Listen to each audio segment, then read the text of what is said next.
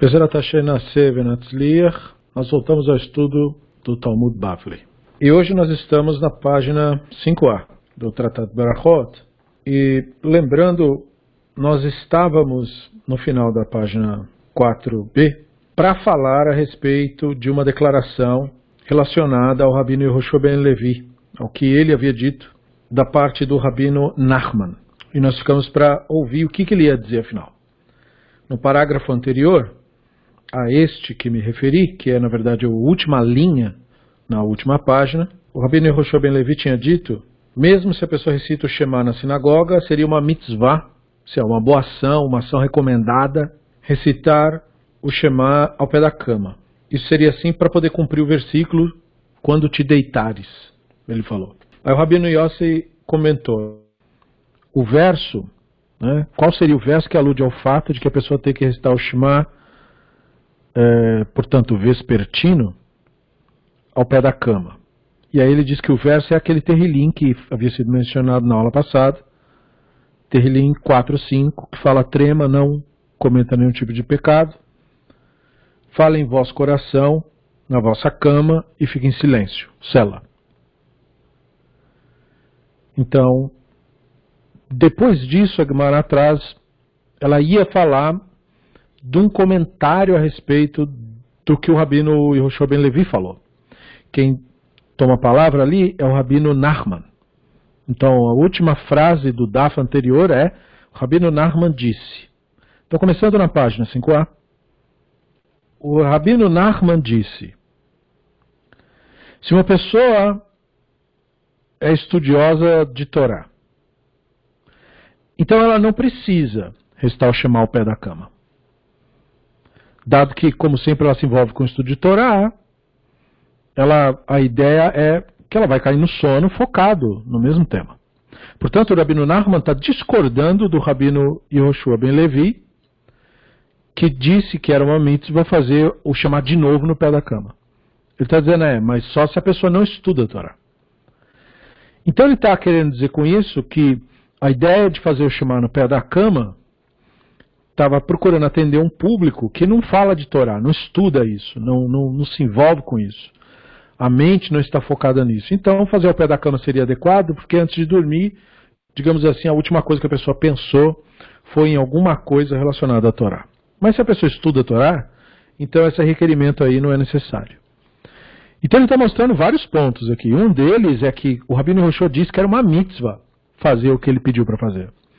Então perceba que essa expressão, uma coisa ser ou não ser uma mitzvah, nem sempre significa do jeito religioso que é popularmente falado, né? é, é um mandamento, entendeu? É um jeito de falar. Nós falamos isso na aula passada sobre o mundo antigo possuir expressões, maneiras de dizer as coisas que não carregam a seriedade que a religião faz parecer que possuem. Este é mais um exemplo. Né? de alguém falando, olha, é uma mitzvah fazer isso, parece que a pessoa está falando, é um mandamento divino. Mas aí o outro rabino fala, não, não é um mandamento divino isso daí. Isso daí é um suplemento, uma, um comportamento adequado. Por isso que eu, quando li o texto, eu não só falei que é uma mitzvah, eu falei é uma boa ação.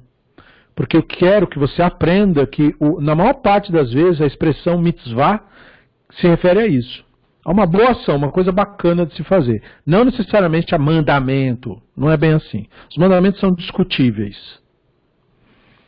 Então o Rabino Narman discorda né, do que foi dito antes. O Rabino Abaye disse: mesmo um estudioso de Torá deve recitar pelo menos um verso da reza. Como?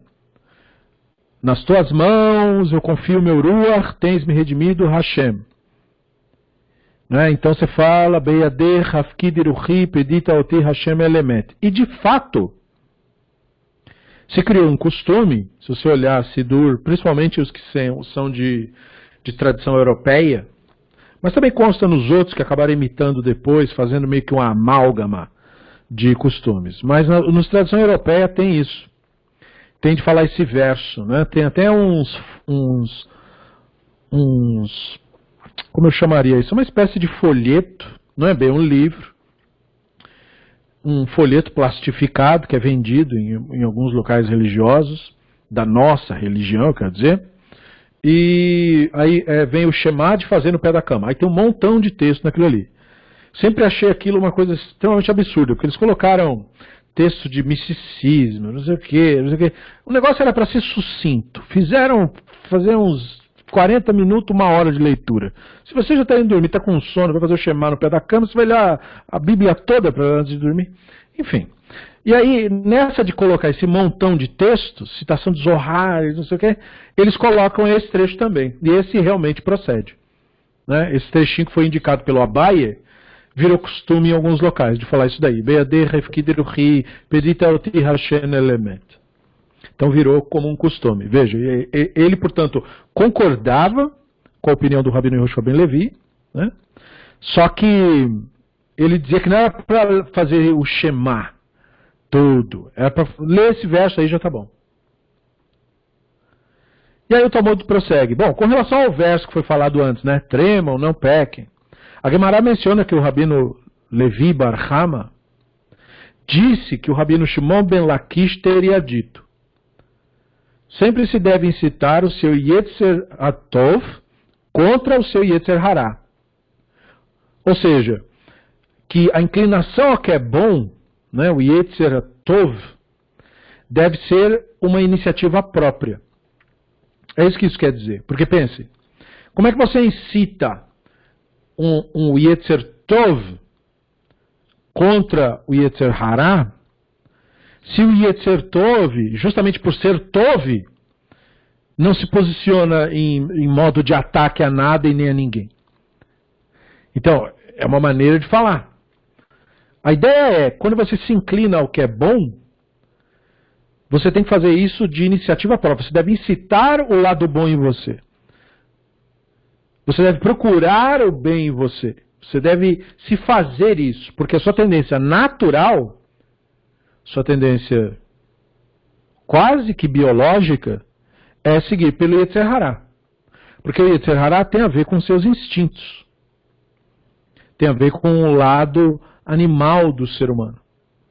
Ele não é, portanto, chamado de Hará, o mal, no sentido de outras religiões diabólico, demoníaco, nada disso.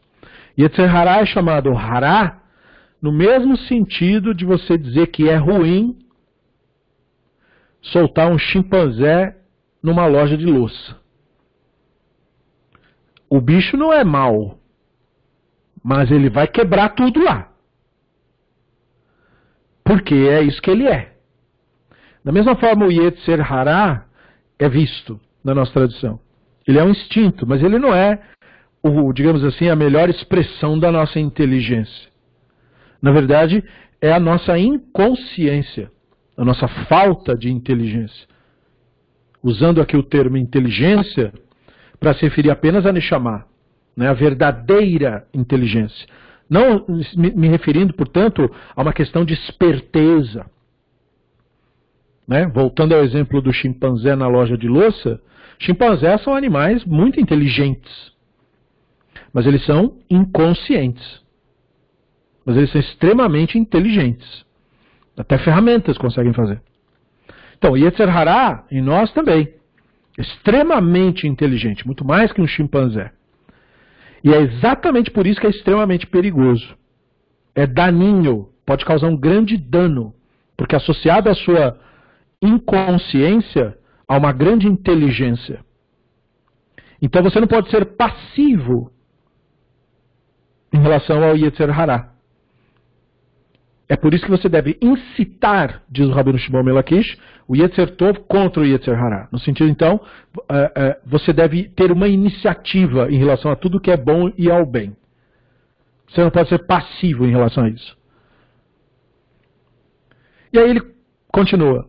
Se você obtiver êxito, né? Se você conseguir superar o Yetzer Hará, excelente. Parabéns.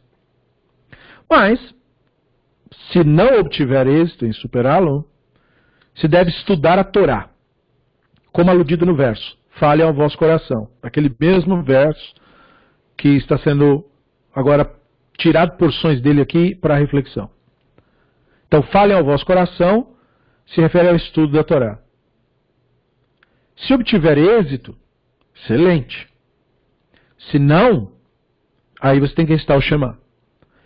Por quê? Porque ele tem esse conceito de você aceitar o jugo divino, ou seja, aceitar esse caminho né, de, de fazer o bem e de incitar o Yetzer Tov contra o Yetzer Hará.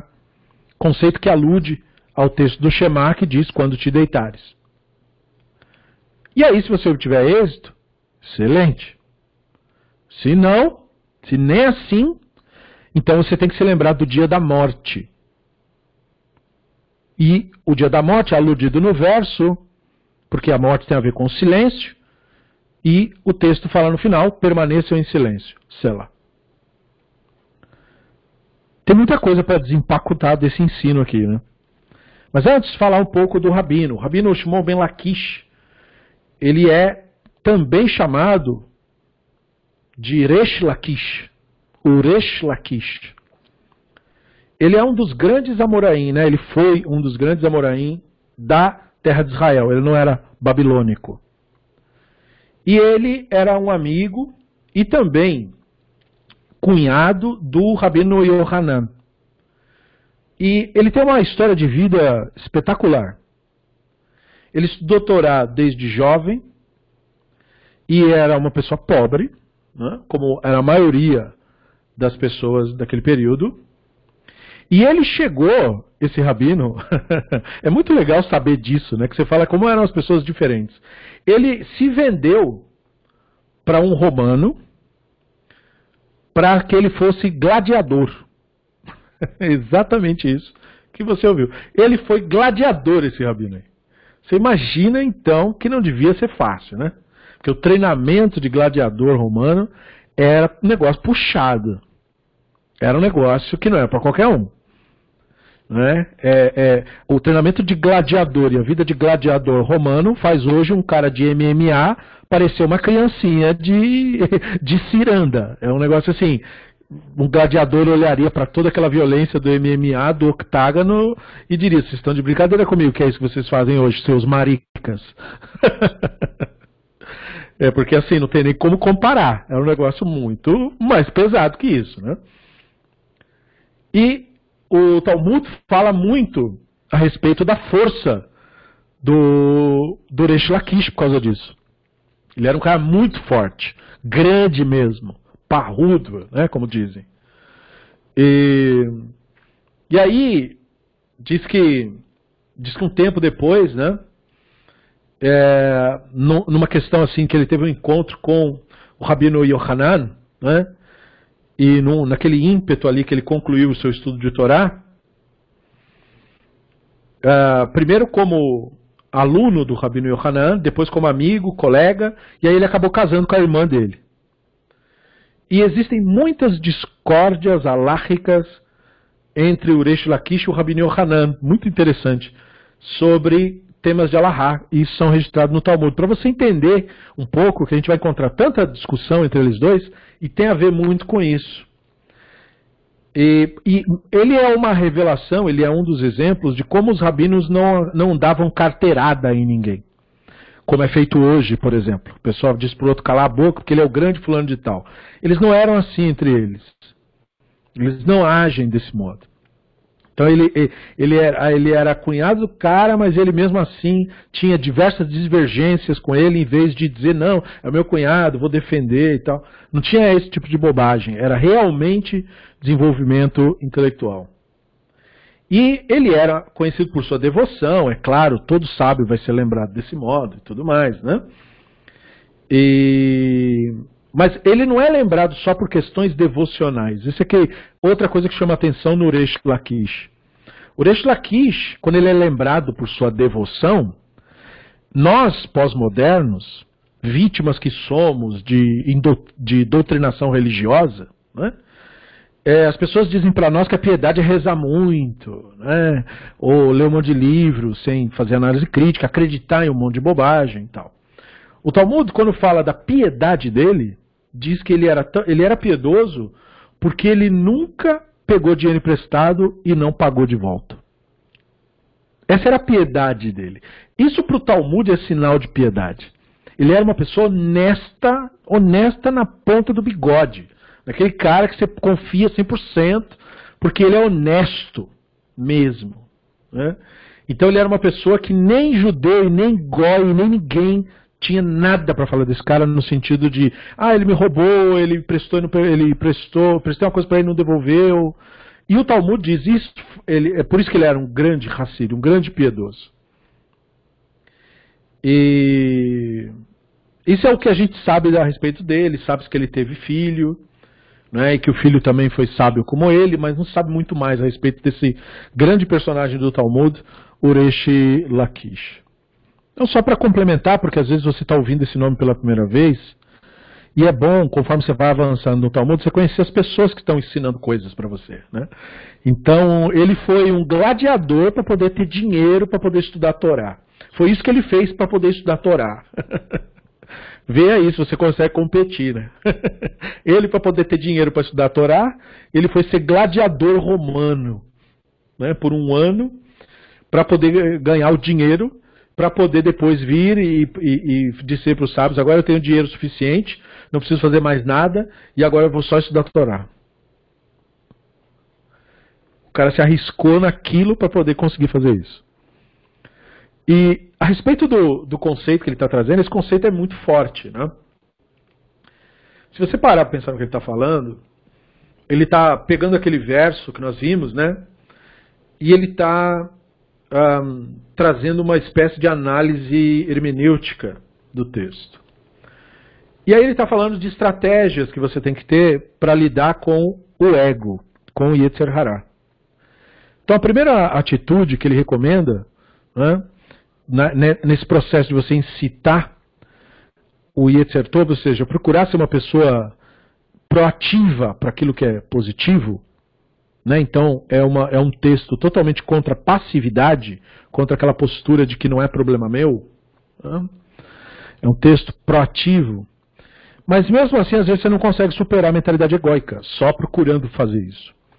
Então ele diz, se você conseguir muito bem, se você não conseguir, o que é a maioria dos casos, você tem que estudar a Torá.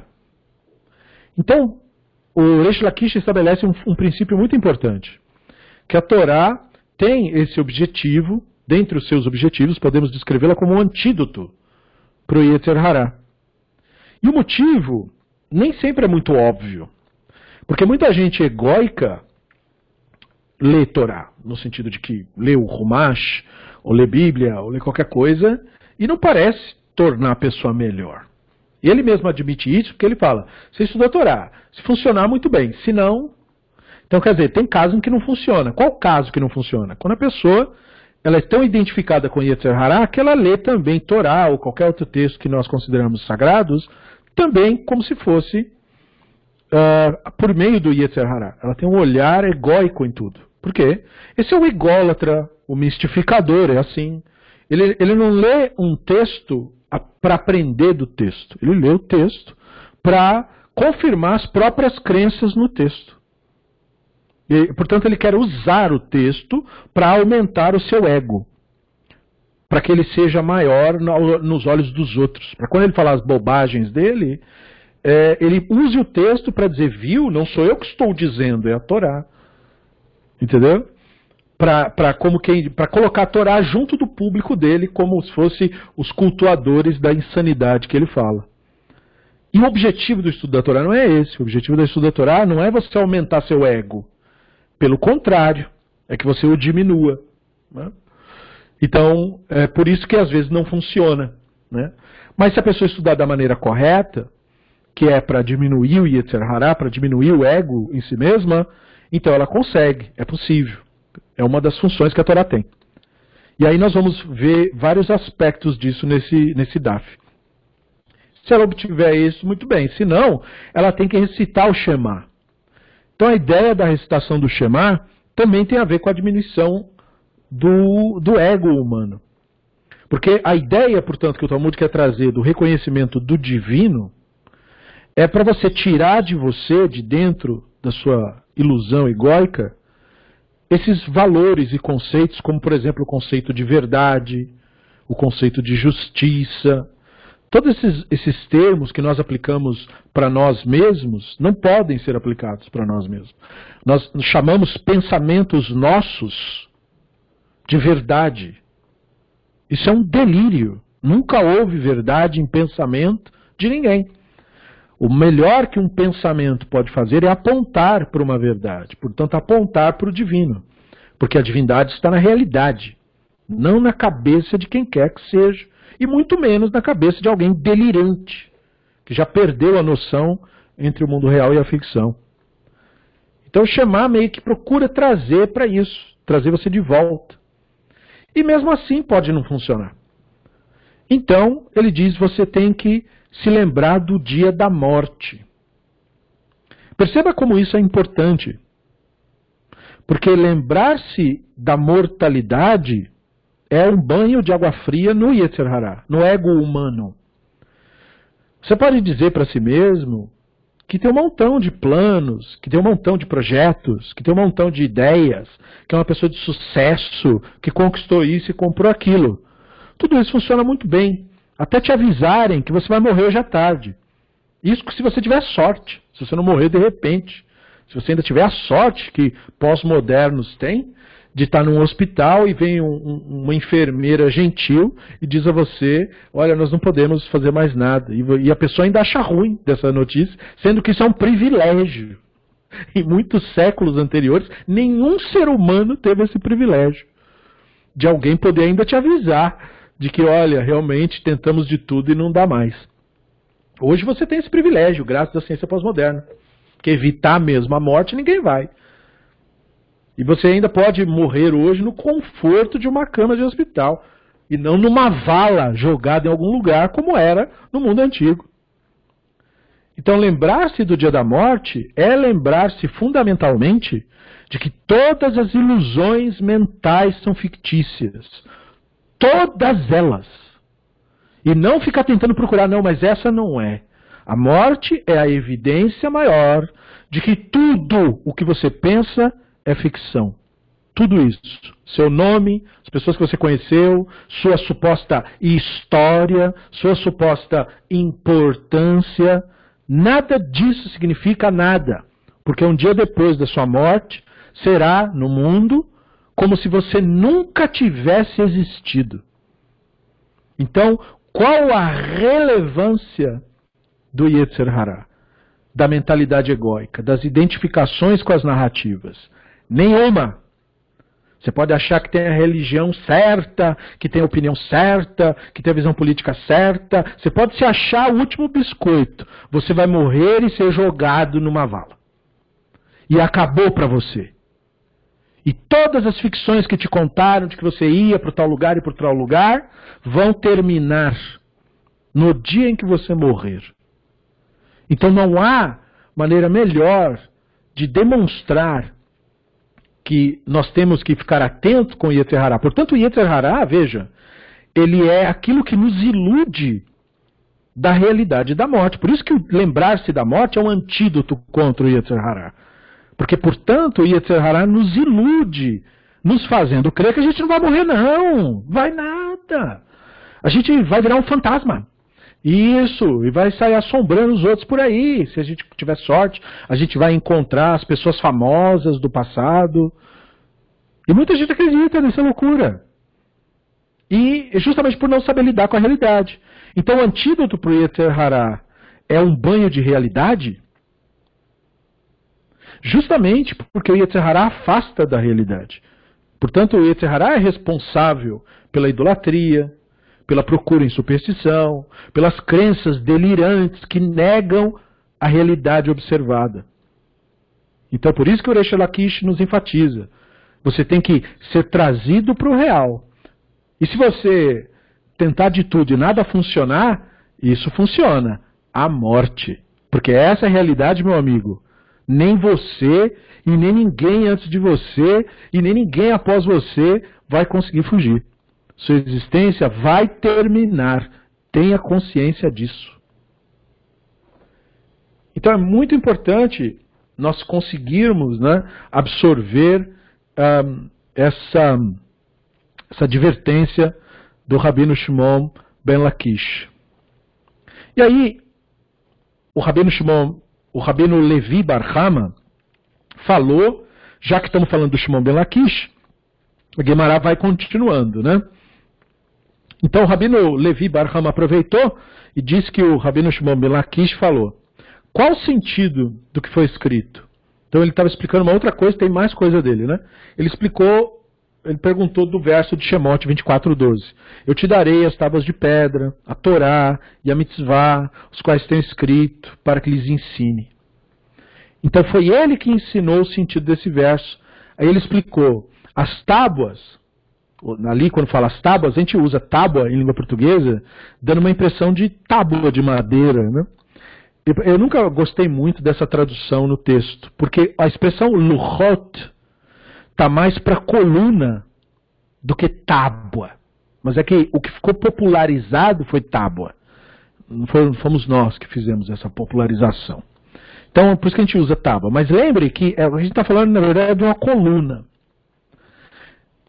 Então, o, tábuas são os dez pronunciamentos, ou seja, aquelas duas colunas de pedra de safira, na qual Moshe registrou os dez pronunciamentos, segundo a narrativa da Torá. Aí a expressão a Torá, ele falou, é o texto da Torá escrito mesmo. E aí a expressão mitzvah, né, a ordem, quer dizer a Mishnah. Porque a Mishnah é organizada nas seis ordens da Mishnah. Então é a Mishnah. E quando o texto diz os quais tenho escrito, isso se refere aos livros dos outros profetas e às escrituras em geral, tudo o que foi escrito. E para que lhe ensine, se refere ao Talmud, porque a expressão para que lhe ensine, ela alude a uma espécie de método de estudar. E é exatamente isso que o Talmud é. O Talmud é um método de você estudar. No caso, um método de você fazer reparos e corrigir o processo tradicional. Então é, é para que lhes ensine. Deste modo, o verso ensina que todos os aspectos da Torá foram dados a Moshe no Sinai. Então é muito interessante todos esses pedaços né, de informação, porque então também era do Shimon Ben Jaquish a ideia de que o que nós chamamos de Torá é uma coisa muito abrangente. Nós não chamamos de Torá tipo o Rumash. Nós chamamos tudo de Torá nesse sentido. Porque a palavra Torá mesma quer dizer instrução, a instrução. Né, o que foi instruído. Então, ele colocou, mas não é isso. A gente não tem essa visão assim de que ó, é, a Torá é o livro que, que, que, tem a instrução e o resto a gente não né, é secundário. Então ele está dizendo, não, não tem nada secundário. A gente não pode aprender de um livro só. Então nós temos a Torá, nós temos os pronunciamentos, nós temos a Mishnah, nós temos os profetas, nós temos as escrituras e nós temos o Talmud. Tudo isso daí é de Moshe do Sinai. Quando a gente fala veio do Moshe do Sinai, a gente quer dizer tudo isso daí. E é muito interessante, porque ele também sabia que, por exemplo, o texto da Mishnah foi, na verdade, redigido pelo, uh, pelo Yehudá Nassi. Né? A partir do século III era comum, ele também sabia disso. Ele também sabia que o Talmud é uma época, então, muito depois, nem estava pronto o Talmud nessa época. Estava né? para ser ainda elaborado, estava acrescentando textos, então, ele também sabia disso. Né? Então, como assim tudo isso veio do Sinai? Porque essa expressão nossa, de que as coisas vieram do Sinai, ou vieram do Hashem, ou vieram de Moshe, simplesmente implica que tudo isso aí é a nossa tradição. A nossa tradição não compreende um elemento ou outro elemento compreende todas essas coisas. E nós, portanto, estudamos é, os materiais individualmente, mas com o olhar no todo, com o olhar em tudo. Tudo isso é de Moshe do Sinai, ou seja, tudo isso deve nos interessar. Tudo isso deve chamar nossa atenção e é com isso que a gente tem que se ocupar. Com tudo isso. Não é com uma coisa e não com a outra. Porque havia no período, uh, principalmente nesse período do, do Shimon Ben Lakish, né, no período dos Amoraim, é, já aquela tendência, o cristianismo estava começando ali, né? então eles estavam querendo dizer que eles tinham um livro deles, e aquele livro deles fala um negócio, não sei do que. Então os rabinos estão dizendo, aquilo ali não é a nossa tradição, não temos nada com isso. Né? Cada um segue a religião que quiser, cada tem o livro dele, boa sorte para você. Para nós, é esse o nosso material, é isso aqui que veio do Sinai. Então também é um pouco em resposta a esse tipo de coisa. E aí a Gemara continua lidando com a recitação chamar o pé da cama. Então o Rabino Yitzhak disse, quem quer que recite chamar o pé da cama, é como se estivesse com uma espada de dois gumes, para se proteger, né? Como está dito. Aí ele cita Terrilim 149, 6. Que os altos louvores de El estejam em sua garganta, e uma espada de dois gumes esteja em suas mãos. Romemut el begeronan vecheren bifiot beyadam. Aí a Gemara pergunta, mas de onde isso aí é deduzido? Aí um outro rabino, esse babilônico, Marzutra, e alguns dizem que foi, na verdade, o Urava Ash que falou isso. Deduzimos do verso anterior, como está dito, que os piedosos exultem em kavod e cantem em alegria em suas camas, que é o verso anterior a esse que ele citou do Terlim 149, né?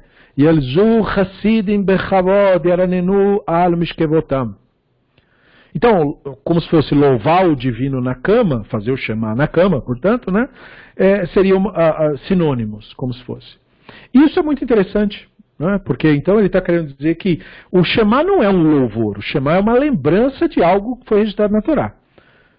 Né? Ele tanto é uma lembrança que ele pede uma reflexão. Né? Shema Israel, Hashem Elohim, Hashem Echad. Escute Israel, o Hashem é o nosso Elohim, o Hashem é um. Então não é um louvor, percebe? Eu não estou elogiando Deus de um, eu estou simplesmente é, me conscientizando do nosso legado, por assim dizer. Só que é isso aí que é louvar o divino. Né? Para nossa visão, na nossa visão, louvor ao divino não é cantar musiquinha. Não que não possa cantar música, mas a gente não canta a música imaginando, ah, o divino deve estar tá ouvindo, vê se ficou bom o meu acorde. Não é nada disso, não é um show que a gente faz para o divino. O louvor não é para o divino, né? a canção é para nós, né, para que a gente se alegre, esse é o objetivo da canção. Por isso existe o Sefer Terrilim. Sefer Terrilim não é para Deus ouvir as musiquinhas e se emocionar. Sefer Terrilim era uma, era uma maneira de colocar as pessoas num estado de humor alegre. Dá para elas uma motivação para elas se alegrarem. E naquilo que você se alegra, nesse momento em que você se alegra, aí sim há um louvor ao divino. A sua alegria é um louvor ao divino não a música propriamente dita. Da mesma forma, a sua reflexão é um louvor ao divino, não a música propriamente dita. Da mesma forma, a boa ação, né, o seu ato de justiça, isso é o louvor ao divino. Então, louvor ao divino é com atos e com conscientização, não com música. É importante fazer essa diferença nesse ponto, já que está falando disso. E aí está escrito depois, que os altos louvores de ela estejam em sua garganta, e uma espada de dois gumes esteja em suas mãos. Né? Então, é, por causa disso foi concluído que essa, essa expressão, os altos louvores de El, ou seja, aquilo que, dá, que, que, que exulta, que aumenta a nossa concepção do divino, esteja na nossa garganta. E os rabinos pensaram, bom, algo que eleva a nossa concepção do divino, estando na nossa garganta, é o chamar. Porque você faz o chamar, e aí sim, você tem uma elevada concepção do divino, que a maior concepção do divino é esta concepção da unicidade absoluta do divino. Né?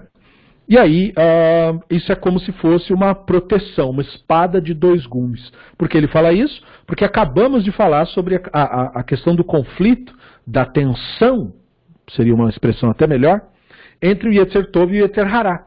Então ele está dizendo, e se você quer mesmo fazer uma separação do Yetzer Hará, então aí você tem que fazer isso que eu estou dizendo. Isso é a opinião do Rabino Yitzhak. Aí o Rabino Yitzhak disse, quem quer que recite o Shema ao pé da cama, faça os mazikim, como está dito. E aí ele cita um, um trecho do Yov 5.7. Só um pedaço ele cita, né? E então eu coloquei o texto completo para que vocês consigam entender o que ele está falando, senão fica difícil. Então o texto completo fala, não, as pessoas nascem para os problemas. Tão certo como as fagulhas, essa é a parte que ele cita, fagulha é reshef, voam, e a expressão voam é uf, para cima. Então o texto diz, é, é uma conversa, né? você conhece o livro do Yov, ele está lá conversando com os amigos dele e tal, e tem esse trecho. Não, as pessoas nascem para os problemas, tão certo como as fagulhas voam para cima. é muito interessante ele trazer isso e dizer que isso é uma referência aos Mazikin. Olha como ele justifica. E ele explica: uf, voo ali do texto, não quer dizer outra coisa, senão Torá. Ou seja, por que ele diz que a Torá é tipo uma coisa que voa? Porque, dizem os comentaristas, que a Torá é uma coisa difícil de você aprender e fácil de você perder. Como se voasse, então. Como está dito. E se você dizer aos seus olhos, corre atrás delas, elas já não estão mais ali, porque a riqueza certamente criará asas como uma águia voando pelo céu. Michelet 23.5. Então, quando eu, ele interpreta que quando Michelet 23.5 diz que a riqueza é uma coisa que voa, que vai embora, que é facilmente perdida, ele está falando, na verdade, da riqueza para a nossa tradição. Isto é, a Torá. A Torá é facilmente perdida. E por que a Torá é facilmente perdida? Por causa do Yetzer Hará. Nós estamos nesse, nessa aura sobre o Yetzer Hará. O Yetzer Hará faz uma pessoa facilmente perder sua Torá. A Torá é difícil de você adquirir. Porque você precisa estudar muito. Não é estudar muito no sentido de várias horas de uma vez.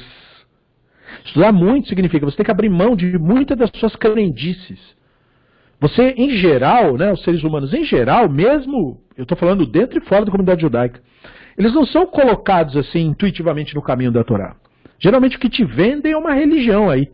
E aí você começa a olhar essa tal religião que te venderam, que te doutrinaram, e você, se você lê a Torá com atenção, o que por si só já é um mérito, pouca gente faz isso, é, você já começa a notar que há uma contradição muito clara entre o que você está lendo e o que você está vendo no mundo à sua volta.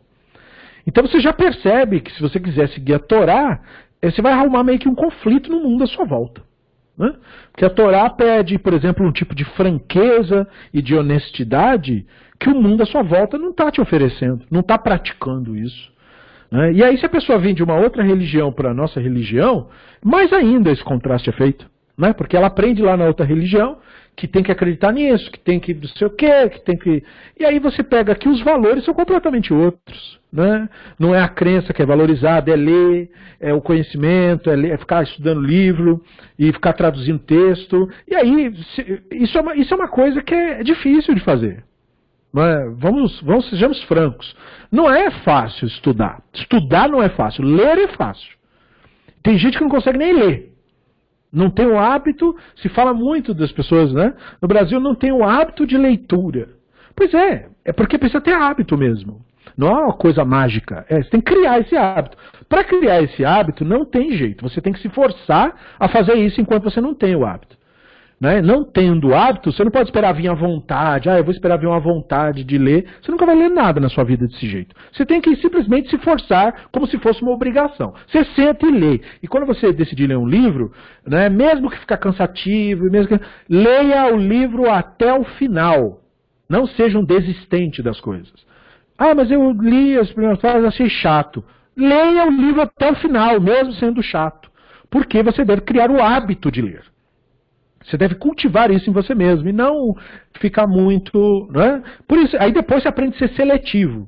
Porque depois que você passar esse sofrimento, né, imaginando essa cena imaginária que eu estou dizendo aqui, é, você vai ser seletivo no que você vai ler. Aí, quando te oferecerem qualquer porcaria para ler, você vai falar, ah, eu não sei se eu vou ler isso daí. Né? Por quê? Porque você vai lembrar que ler requer só tempo, atenção, e se você já se comprometeu a ler tudo até o final, aí um cara está dando um livro, você não sabe direito quem é o autor, você não conhece a fonte, você fala, quer saber, eu não vou ler isso agora não, meu amigo, eu estou lendo outra coisa agora. Então você se torna uma pessoa mais seletiva, sua, sua leitura se torna com mais qualidade. E se ler é um esforço, estudar é um esforço maior ainda. Porque estudar é muito diferente de ler. Estudar é você realmente fazer uma investigação, uma análise cuidadosa do que você está lendo. Isso é totalmente diferente de ler. Ler você não investiga nada, você simplesmente deixa o texto te levar. Você vai seguindo ele, e o que quer que ele diga, ele disse, e não importa. Isso é ler. Só isso já requer uma certa habilidade. Você tem que saber interpretar o texto, tem que ter um bom vocabulário e etc. Mas estudar não é isso. Estudar não é deixar o livro te levar, ou que o livro dizer você aceitar. Não é isso. É investigar o que cada coisa quer dizer exatamente. Aí é um outro processo muito mais cansativo do que o de ler. E veja, então o Torá é muito difícil de conseguir. Porque é pouquíssimas pessoas que leem com competência. E não se confunda com títulos, diploma. Não, mas ele foi para a faculdade. Isso não é evidência de nada. Tem muita gente que vai em faculdade e que manda até os outros fazer os trabalhos para tirar nota boa. E tira. Então não quer dizer que a pessoa lê com competência. Não é isso que é ler com competência. Não é ter diploma. Ler com competência é algo que você adquire para você mesmo. E você pode não ter formação nenhuma e ser um excelente leitor com muita competência. Mas isso só depende de você. Então, Torá é algo difícil de adquirir nesse sentido.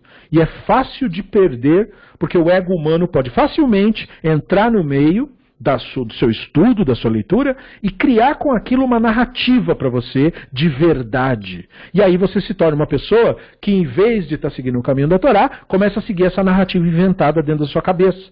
Que você botou o um nome ali de verdade. E aí pronto. Aí você já não está mais na Torá, então é facinho de perder a Torá. Então é como a riqueza, né? Você dizer aos seus olhos, ah, vou atrás dela, mas aí ela cria asa e sai voando. E aí ele continua dizendo assim: o termo reshef, fagulhas, não quer dizer outra coisa, senão maziken, como está dito. Aí ele cita outro verso de Devarim 32, 24, ele só cita o um pedaço que ele quer, mas eu vou citar tudo para você entender. Fatigados pela fome, consumidos pela febre e pela derrota amarga. Esse é o termo que chamou a atenção dele. Derrota amarga quer dizer Ketev Meriri, eu lhes enviarei as presas de animais selvagens e o veneno de répteis que rastejam sobre o pó. Isso é Devarim 32, 24.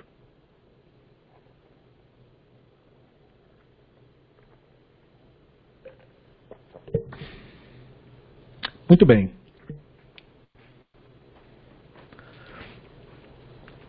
Agora, se nós analisarmos o que ele o que ele expressou,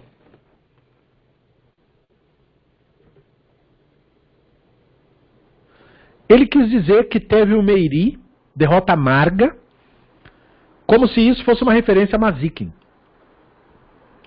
Mas, como assim derrota amarga é uma referência a Mazikin? Então, isso deixou pesquisadores meio bugados. A explicação mais é, popular, vamos dizer assim, disso é porque diz que na Babilônia, quando as pessoas lá tiveram acesso a esse texto, eles começaram a dar o apelido de uma entidade que os babilônicos acreditavam que era uma entidade demoníaca, como Ketevo Meriri.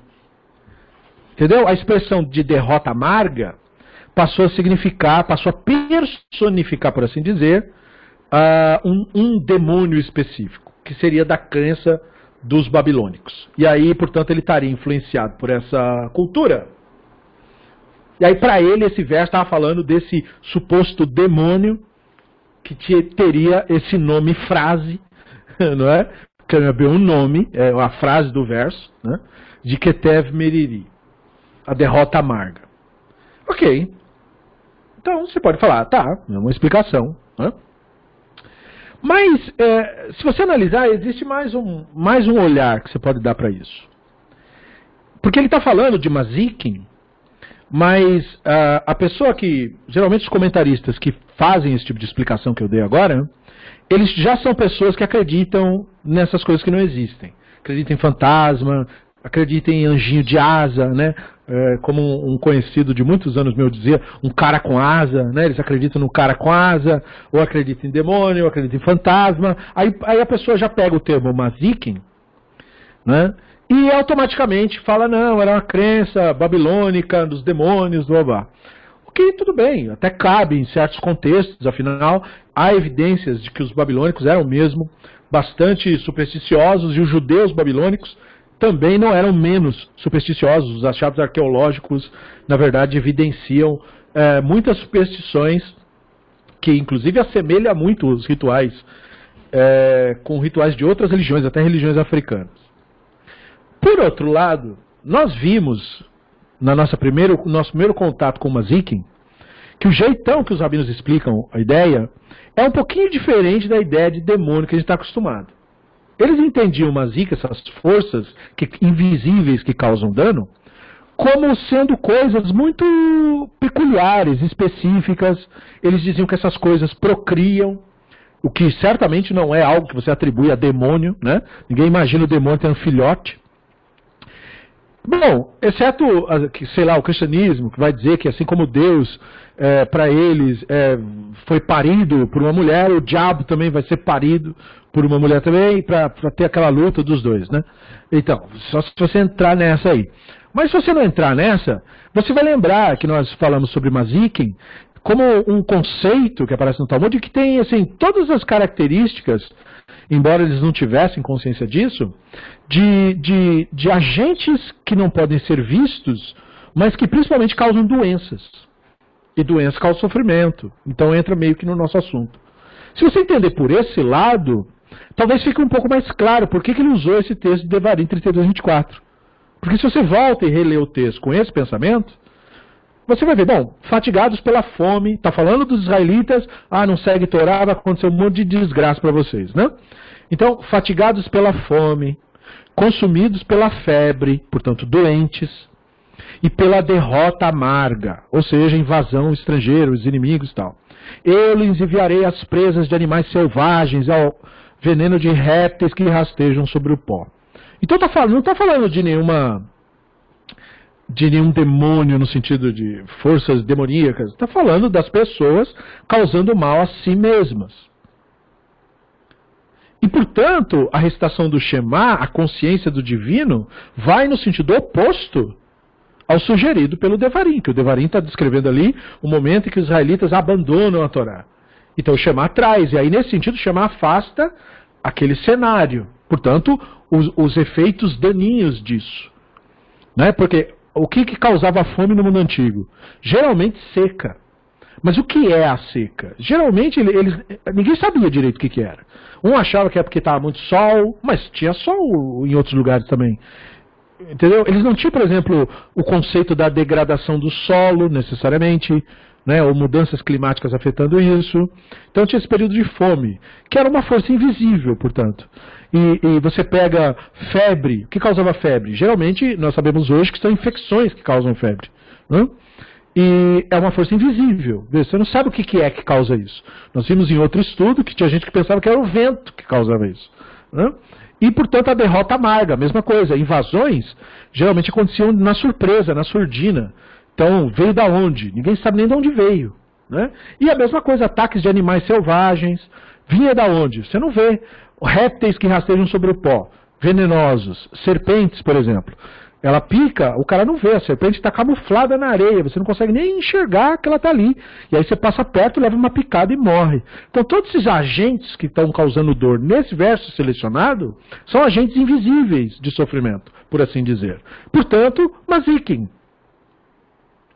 então, eu acho que isso justifica melhor ter uma Ziki na cena do que a infantil crença em demônios. E aí, como esse verso não é claro, obviamente, mesmo com esse entendimento, mas se você joga um verso desse numa, numa classe, é, fica meio esquisito esse verso aí. Então, o Rabino Shimon Ben Lakish disse, em resposta ao Rabino Yitzhak? Se alguém se envolve com o estudo de Torá, o sofrimento sempre se afasta dele. Como está dito? E aí ele usa o mesmo verso. Como as fagulhas voam para cima. E uf, voam. Não quer dizer outra coisa, senão Torá. Ireshev, fagulhas, não quer dizer outra coisa, senão sofrimento. Como está dito, o mesmo verso. Fatigados pela fome, consumidos pela fé, pela derrota amarga. Percebam como que o Talmud trabalha os conceitos. O mistificador ignora isso. Porque ele vai ver que o Rabino Tzak falou do Mazikin, aí ele viu, como eu falei, ele estuda procurando as próprias crenças. Então ele, ah, achei, tá aqui, os rabinos acreditavam em demônio, eu acredito também. Porém, o Rabino Shimon Ben Lakish veio em seguida e falou assim, bom, Mazikin é sinônimo de sofrimento, querido. E aí ele explica exatamente o mesmo verso, só que ele troca a expressão mazikin pela expressão sofrimento para que você entenda o conceito. Então ele diz, é, o, a expressão voa quer dizer Torá mesmo, concordo. Mas Reshev quer dizer mazikim, quer dizer sofrimento, aliás. Fatigados pela fome, se não consumidos pela febre. Então, é, aquele, ele deu mais um drops né, do conceito que ele estava ensinando antes sobre você incitar o Yetzer Tov contra o Yetzer Hará. Nós falamos que a Torá, portanto, para ele, é o antídoto contra o Yetzer Hará. E que, portanto, ela tem esse objetivo. Mas como o Yetzer Hará pode entrar na frente do seu olhar sobre as coisas, pode ser que não funcione. Então ele deu outros recursos para você ir usando, até o mais forte de todos, que é a morte. Numa realidade mais real que a morte. Então, o melhor antídoto para afastar do Yetzer Hará é a realidade. Hum? E aí, agora, ele está dando mais um drops. Outro, outra característica do que, que é Torá, Torá é aquilo que alivia o sofrimento do ser humano. Então isso, isso é tão poderoso, porque se Torá causa sofrimento, então não é Torá. Torá não causa sofrimento. Torá tira sofrimento. E o que, que é sofrimento? Sofrimento não é outra coisa, me valendo aqui da expressão do Talmud, né? Sofrimento não é outra coisa senão resistência. Resistência, mas resistência ao quê? Resistência ao que é. Em outras palavras, resistência à realidade. Quando você resiste ao que é real, você sofre. Sofrimento é isso. Sofrimento é muito diferente de dor. Dor é um aviso do sistema nervoso tem algo errado no corpo. Isso é dor. Dor não é sofrimento. Sofrimento é uma coisa da mente. Dor é uma coisa do corpo.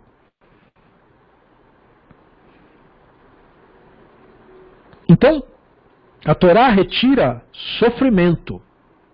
Portanto, a Torá tem a ver com a mente, ela trata a mente e ela, portanto, livra a pessoa do Yetzer Hará, que é uma entidade, por assim dizer, psíquica, não de verdade, mas como nós somos afetados pelo psíquico, então é de verdade para nós, entre aspas. É, faz parte da nossa realidade mental. Que o Yetzer Hará nada mais é do que nossas identificações com ideias e opiniões esse coletivo de ideias e opiniões e crenças e histórias e passado e futuro, isso daí constitui, por assim dizer, essa colcha de retalho chamada Yetzer Hará, que é o ego humano. A Torá remove o sofrimento. Como? Porque através da Torá, por intermédio da Torá, você remove de você as identificações. E é isso que causa resistência, são suas identificações com ideias e opiniões que fazem você resistir à realidade. E como a Torá aponta para o real, a Torá remove de você isso. E a melhor maneira de fazer isso é fazendo você questionar as suas crenças. E aí você vai entender por que a Torá é um texto tão complicado. Ela não é um texto straightway, um texto que narra para você uma coisinha assim, suave, uma historinha que fecha direitinho do começo até o final. A Torá é escrita de uma maneira estranha, copiada de uma maneira esquisita, muda as histórias, fala e depois desfala, diz e depois desdiz, fala umas coisas absurdas, choca, muda de assunto, inventa umas histórias. Você fala, mas eu não estou entendendo esse livro. Então, como nós somos herdeiros dessa tradição, e nos vemos, portanto, obrigados a continuar, tem algo em nós, como diria o profeta Irmião, que nos força, que fica queimando em mim, me fazendo voltar para esse negócio. O motivo disso é que a Torá, ela quebra as crenças. A Torá foi projetada, foi montada pelos redatores para combater principalmente a, a tendência à idolatria dos hebreus. Torá basicamente é isso. E na idolatria está a raiz do sofrimento, porque a idolatria é o culto ao Yetzer Hará, o culto ao ego. Idolatria é egolatria. É a pessoa querer a própria crença, viver no seu mundo de fantasia. Mas a Torá aponta para o real, aponta para um retorno para você encontrar a espiritualidade, não no mundo da imaginação, mas no mundo da vida. E você pode, portanto, criar uma narrativa, contanto que a sua narrativa aponte para a realidade. A narrativa da idolatria aponta para fora da realidade. Isso gera sofrimento, porque aí você passa a resistir o real. E é resistir o real que causa sofrimento. Então a Torá incentiva a aceitação da realidade, que é isso que é amar o Hashem. Você passa a amar a realidade. Amando a realidade, você ama o Hashem. E a Torá diz que tem que amar o Hashem de todo o seu coração e com todas as suas forças. Note que ela não está falando de sentimento. Porque sentimento não dá para mandar. Você não pode mandar uma pessoa gostar de nada. E para todos os efeitos, também para não gostar. Assim como você não pode mandar alguém acreditar em nada. Ou desacreditar. Depende da identificação da pessoa, se isso vai ou não acontecer. Então não dá para mandar gostar, mandar amar. Então amar que a Torá está falando é a plena aceitação sem julgamentos. É isso que a Torá quer dizer com amar o próximo como a si mesmo. Aceitá-lo, aceitar o outro plenamente, sem restrições, como ele ou ela é. Quando não há aceitação do outro como ele ou ela é, então não há amor pelo próximo. Da mesma forma, quando não há aceitação do real, não há amor pelo divino. Você não ama o divino, você ama a sua fantasia que você inventou na cabeça sobre o divino. E é por isso que essa pessoa se decepciona tanto. Porque ele faz a reza pedindo uma intervenção mágica para o divino. Obviamente nada acontece, porque o universo não gira em torno do seu umbigo. E aí a pessoa fica muito triste. Porque o seu ego não foi satisfeito. Porque ela acha que o divino é isso que existe na imaginação dela. Ela está prestando culto para a própria imaginação, para o próprio umbigo, sofrendo por causa disso, porque as suas expectativas não são atendidas, então o sofrimento é um atrás do outro. Mas ela não se dá conta, ela não tem a consciência de que é isso. Ela vê em si mesma tristeza, desânimo, desilusão, não sabe a origem, não consegue enxergar a origem disso. Então, Torá tem o objetivo de tirar a pessoa desse estado. Portanto, tirar o sofrimento. Com o estudo da Torá, se afasta o sofrimento. Porque quando você volta para o real, aí o sofrimento cessa. E aí Gemara prossegue. O Rabino Yohanan disse para ele: mesmo crianças da pré-escola, que apenas leem textos de Torá, não estudam ainda, sabem disso. Como está dito, Shemot 15, 26. Ele disse: Se vocês ouvirem com atenção a voz do Hashem, seu Elohim, e fizerem o que ele considera certo, prestarem atenção às suas mitzvot e guardarem suas leis, eu não os atingirei com nenhuma das doenças com as quais afligi os egípcios, pois eu sou Hashem, aquele que cura. Então esse verso do Rabi Hanan falou, criança sabe disso. E por que, que ele diz que criança sabe, sabe disso? Ele estava querendo fazer o que com isso? Diminuir o colega? Dizer, ah, isso que está falando é uma bobagem, até criança sabe disso daí. Não, muito pelo contrário. O que ele está dizendo é que esse conhecimento que, que hora eu estou passando, e de repente uma pessoa que não ouviu isso, fala assim, ah, que coisa elevada, que coisa interessante. Então, o Rabino Hanan falou: não, isso não é elevado. Você nasce sabendo disso. Quando você é criança, você é totalmente focado no momento presente. Você não tem história, você não tem crenças, você não tem opinião. Preconceito religioso, preconceito contra. Preconceitos raciais, do mito racial, é, homofobia, xenofobia, são males dos quais crianças não sofrem. Por que, que elas não sofrem? Porque elas não são identificadas com o Yetzirah. Para a criança agir desse modo, ela tem que ser ensinada por um adulto insano e enlouquecido, que aí então introduz ela a essa narrativa e ela passa a herdar esse Yetzirah, digamos assim, coletivo. Mas isso não vem dela. A criança, no, no seu natural, ela sabe do que é correto. Então ele cita o trecho do Shemot para dizer essa obviedade. Quando uma criança lê esse trecho, ela não pode não ser um grande rabino nem um grande sábio, ela sabe exatamente do que esse texto está falando. Porque os egípcios foram eh, afligidos na narrativa porque eram idólatras. E a idolatria é o culto ao fruto da imaginação. Por que, que a religião egípcia girava em torno da morte?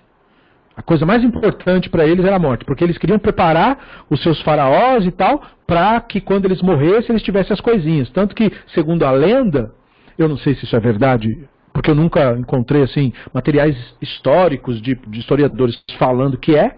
Da minha parte, você pode ter até conseguido isso, mas eu não.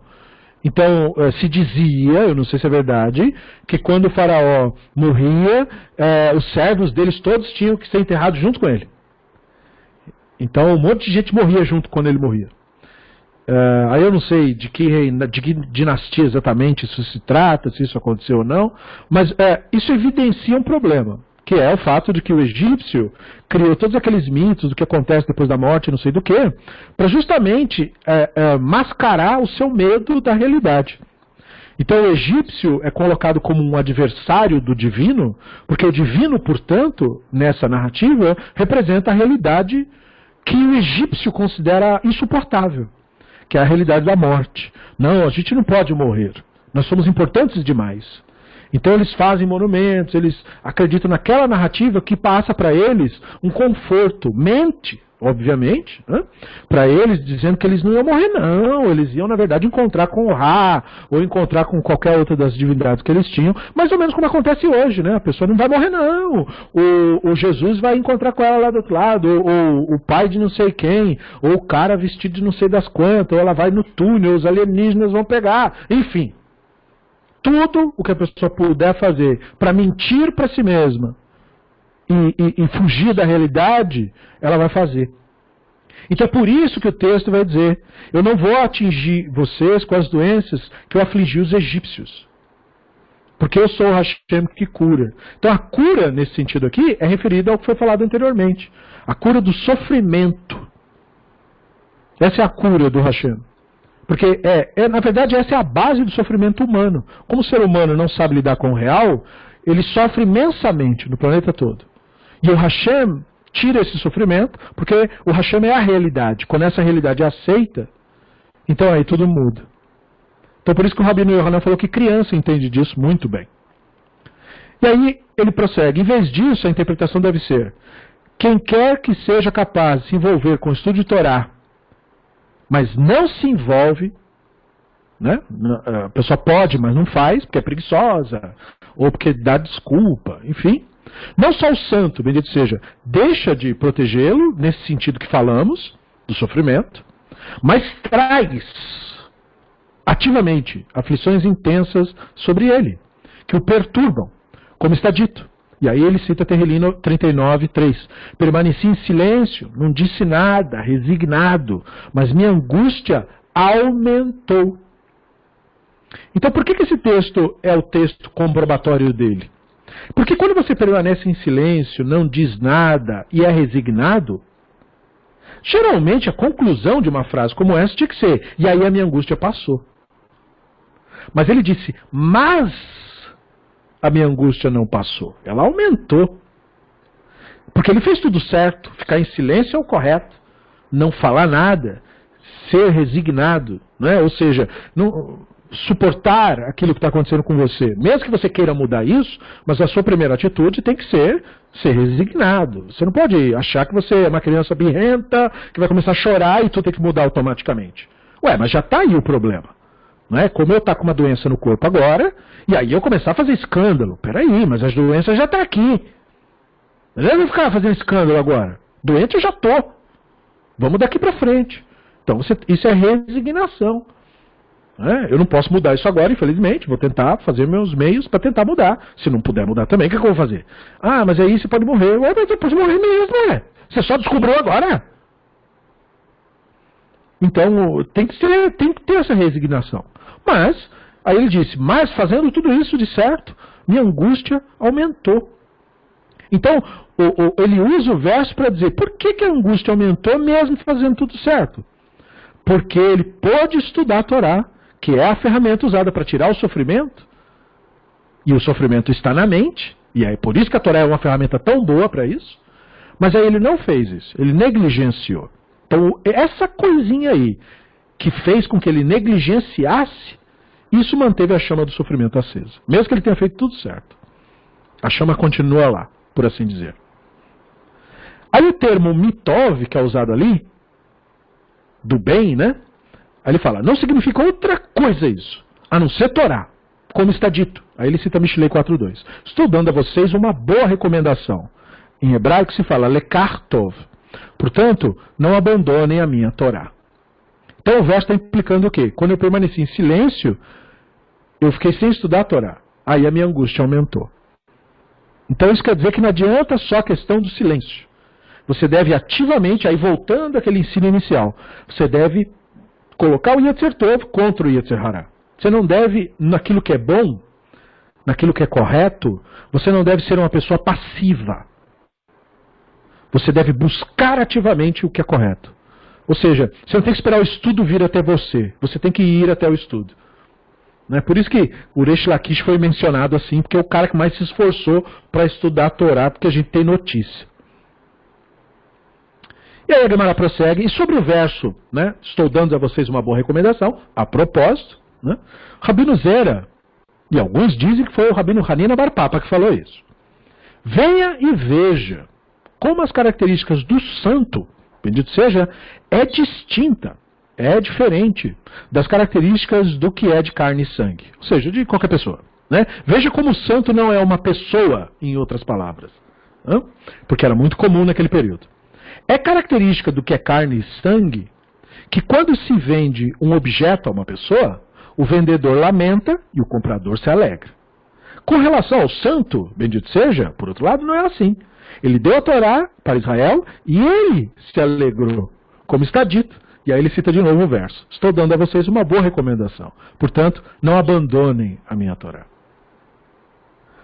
Então, eu tive até uma reflexão aqui em casa sobre essa analogia que ele fez, né? Porque eu notei alguns comentaristas tentando elucidar o que ele está falando, e eu achei muito cômodo, muito, muito cômico encontrar um, um, uma observação que só pode ter saído da boca de alguém que acho que nunca foi pessoalmente numa loja comprar nada, né? é, o, é, o, cara comenta que essa frase, o vendedor né, lamenta, quer dizer porque ele perdeu a sua propriedade. E daí eu pensei, mas só alguém que nunca trabalhou em loja na vida, ou talvez nem isso, poderia concluir uma coisa dessa. Que vendedor acha ruim por você levar o produto dele? Claro que não. A própria ideia de você ser vendedor é justamente você querer fazer isso. Então aí eu falei, quem pode comentar algo assim, gente? Só uma pessoa que não vive no mesmo mundo que eu. Está dentro de uma bolha, e naquela bolha lá não tem loja. Só pode. É claro que não pode ter sido isso que ele quis dizer. Né? O vendedor lamenta, porque quando você vai numa loja comprar qualquer produto, o que, que você faz? Você não negocia o produto? Quanto custa isso aqui? Ah, custa tanto. Poxa, não tem como fazer um desconto aí pra gente? O que, que o vendedor vai falar pra você? É, mas olha, é que já está no último preço mesmo. Não, é que a gente já tá, ó, você vê, a nossa margem de lucro é muito pequena. Cara, eu só ganho 5 reais nesse produto aí. É uma coisa muito difícil, tá, tá muito apertado. E infelizmente eu não consigo. Esse é o sentido. Ele lamenta, entendeu? Por quê? Porque ele não quer vender para você por aquele preço é, é, mais barato. Ele quer vender o preço mais caro que ele puder. Então ele botou o preço ali, você vai chorar. E como é que ele faz? Ah, não, mas é que infelizmente eu não consigo, está muito difícil as coisas. Às vezes nem tá, ele mente com a margem de lucro, ele mente tudo. Mas o comprador se alegra. Por quê? Porque ele adquiriu o produto que ele queria adquirir. Então, o que, que o vendedor faz? Porque ele está comparando o vendedor com o divino. Ele está dizendo a carne e sangue age de um jeito, o divino de outro. O que, que o vendedor fez com o produto? O vendedor mentiu sobre o produto. O vendedor não passa para você a verdadeira imagem do produto. Ele fala bem do produto para além da conta. Ele diz que o produto faz coisas que o produto não faz. Ele tenta fazer, criar uma fantasia na sua cabeça sobre aquele produto. E quando você compra, você, portanto, não compra o produto. Você compra a propaganda que o vendedor fez do produto. Então daí ele falou, mas o santo, bendito seja, não é assim. Ou seja, ele não mentiu sobre a Torá. Ele disse, eu estou dando de fato uma boa recomendação. Então não abandone a minha Torá. Isso realmente faz bem para vocês. Então ele usou isso para dizer, o vendedor mascara. Mas o Hashem não mascarou a Torá para nós. Por quê? Porque você pega a Torá de Israel, e no que esse texto é diferente do texto de todas as religiões que a gente tem conhecimento? O texto, em vez de colocar Israel num pedestal, como por exemplo o misticismo faz com Israel, se você conhecer o povo de Israel através do misticismo, você vai achar que eles são todos semideuses. Você vai achar que as pessoas são é, como aqueles titãs dos gregos. Tu achar isso. Porque são pessoas é, inerrantes, têm superpoderes, têm poderes mágicos de adivinhar coisas, conseguem às vezes até desaparecer num lugar aparecer no outro. É um negócio inacreditável. Mas se você pegar só a Torá, você não vai ver nada disso. A Torá mostra todos os problemas que Israel tem. Todos os defeitos. E, e outra, a Torá não termina, nem termina, no caso, entre aspas, no Sefer Devarim, dizendo assim, bom, de agora para frente vai dar tudo certo.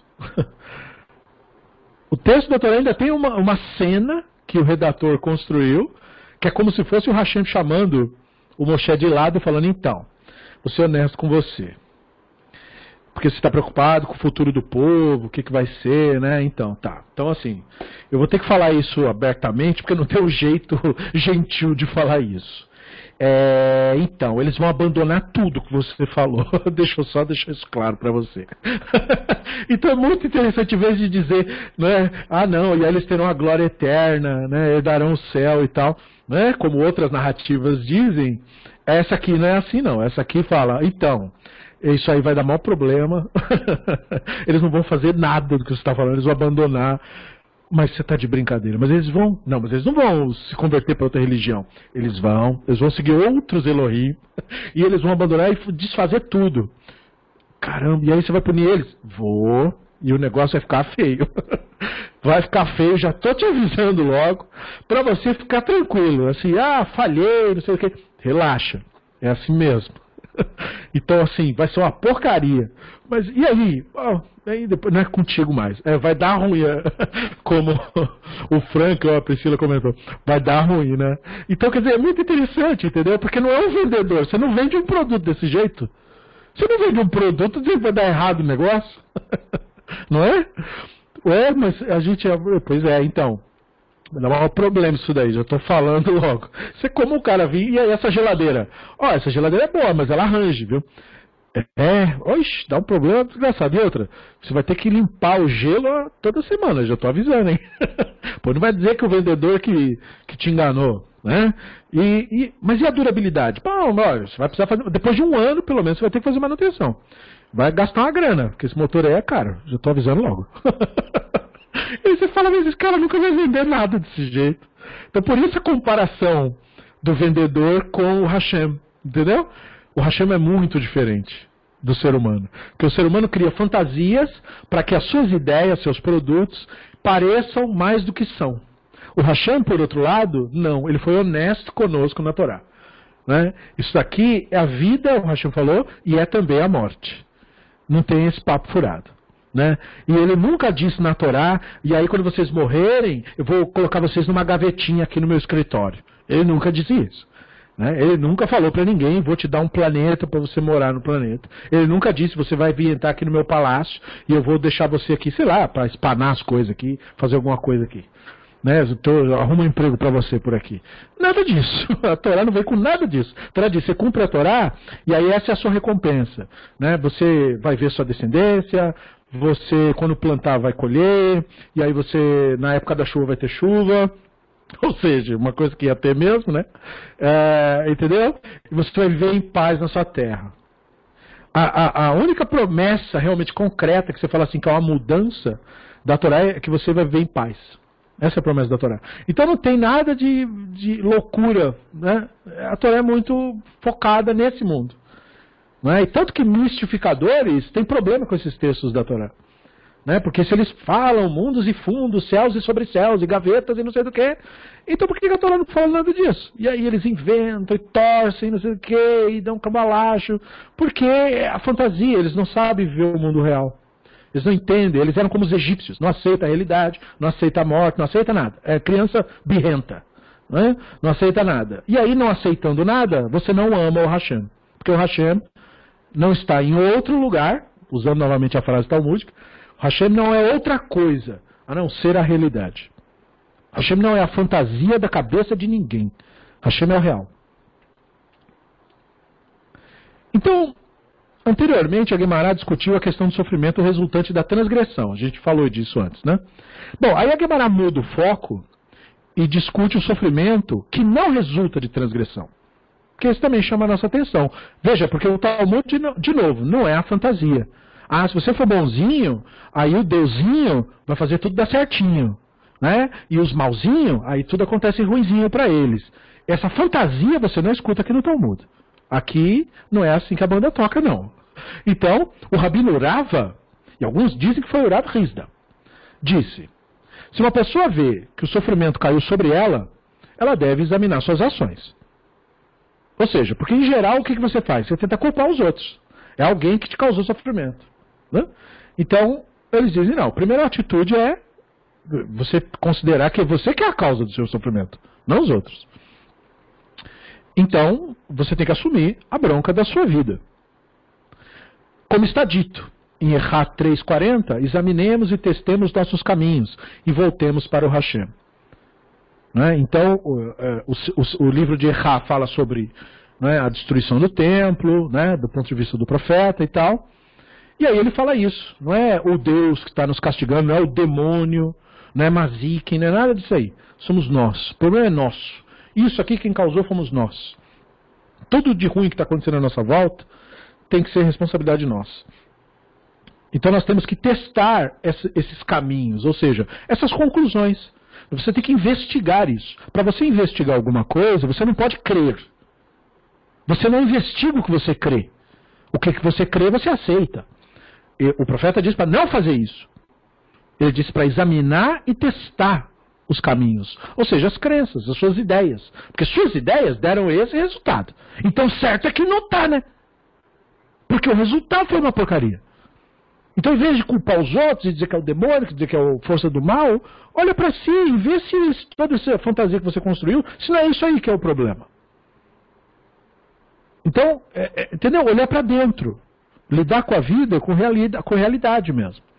E aí ele diz: se examinar a si mesmo, honestamente, né?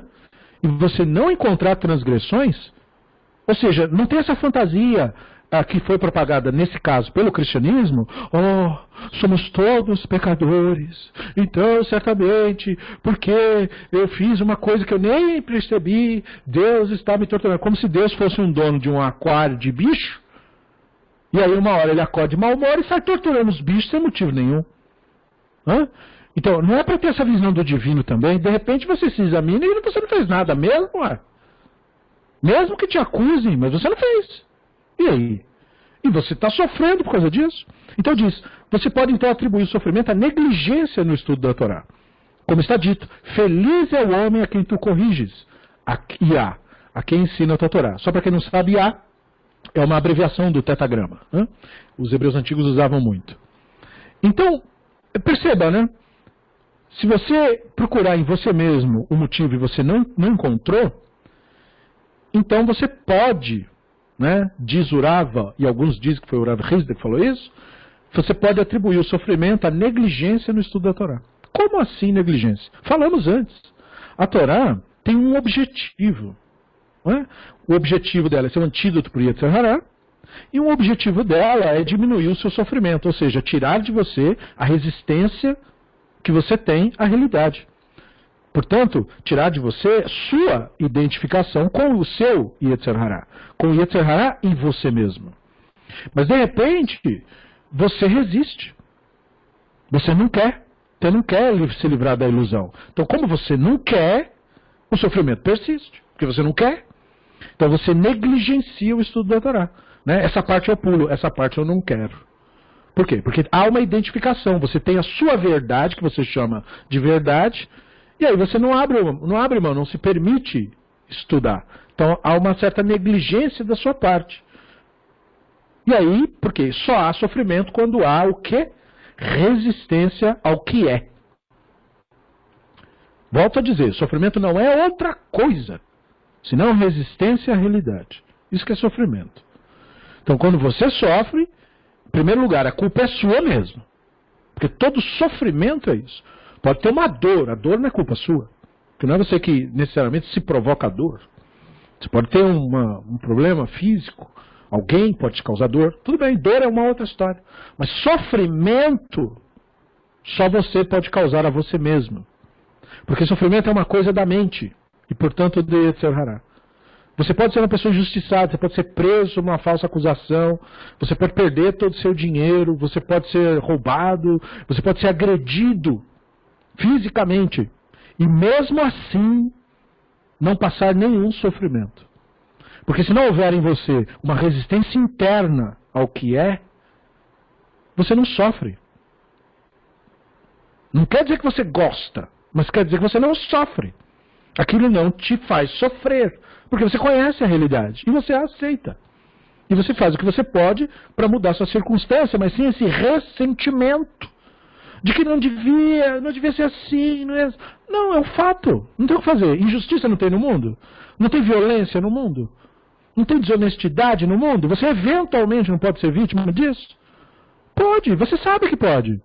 Só que você não cria com isso uma história da vítima, tadinha de mim. Comigo não podia acontecer. Você simplesmente se lida com isso. Eu perdi, vou fazer o que agora? Agora eu tenho que recuperar. Você não cria uma história para aumentar o seu personagem de um sofredor, aquele que passou por isso. Você não vai mais perturbar seus conhecidos dizendo, sabe o que aconteceu comigo? Fizeram assim, assim, assim. E contando essa história dez anos depois. Por quê? Porque você aprendeu a viver no momento presente. E aí você não tem mais sofrimento. Sofrimento vem de você resistir à realidade realidade tem uma vantagem muito superior às, às ilusões da mente. A realidade muda o tempo todo. As ilusões mentais não. Por isso que uma pessoa carrega 20 anos uma memória de uma cena, a realidade já mudou, mas ela ainda está lá. Mentalmente ela ainda está lá. Então ela sofre imensamente com isso. Anos a fio. Então o que ela está fazendo? Ela pode tecnicamente não ter feito nada de errado para estar tá sofrendo agora então, ela pode investigar e falar: não, mas eu não fiz nada de errado agora. É verdade, mas você pode ter negligenciado o estudo de Torá. Você pode estar identificado com o ego. Porque é por isso que o texto diz o que diz. Feliz é o homem a quem o Hashem corrige. Por que, que a felicidade está associada a isso? Porque a correção da Torá, que é nos tirar da idolatria e trazer para a realidade, essa é a correção do divino. E essa correção tem um resultado imediato de fazer você experimentar o que às vezes a pessoa nunca experimentou na vida, que é felicidade genuína.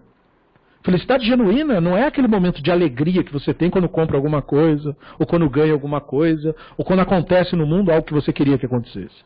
Isso é uma alegria que você tem, porque coincidiu. Então, mas nesse caso não. Nesse caso, você é feliz porque você está plenamente em harmonia com a realidade, com o divino. E isso gera felicidade. E aí, portanto, feliz é a pessoa que passa por isso, diz a canção, a quem você ensina a tua Torá. Porque passar por isso é ser ensinado da Torá, por assim dizer. E daí o colega Silvio pergunta qual a diferença entre aceitar a adversidade e ser passivo.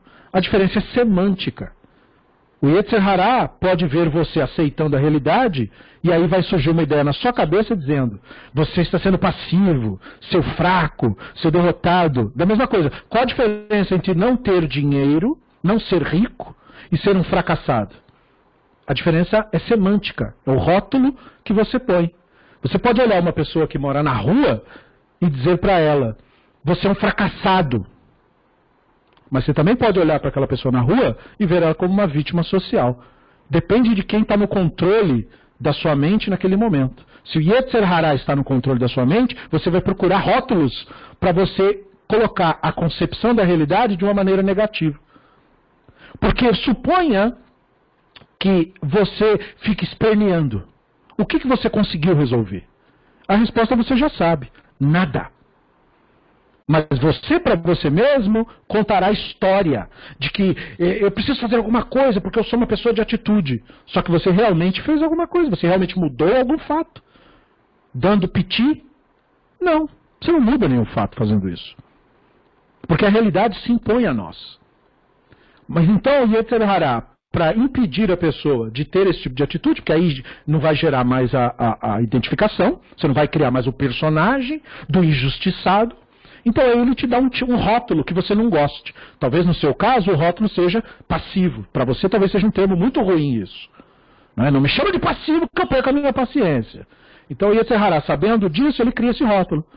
Né? Então ele me ouve apontar o ensino, aí ele diz assim para você: É, mas diz ser passivo, eu não sou assim não, comigo não tem comigo não.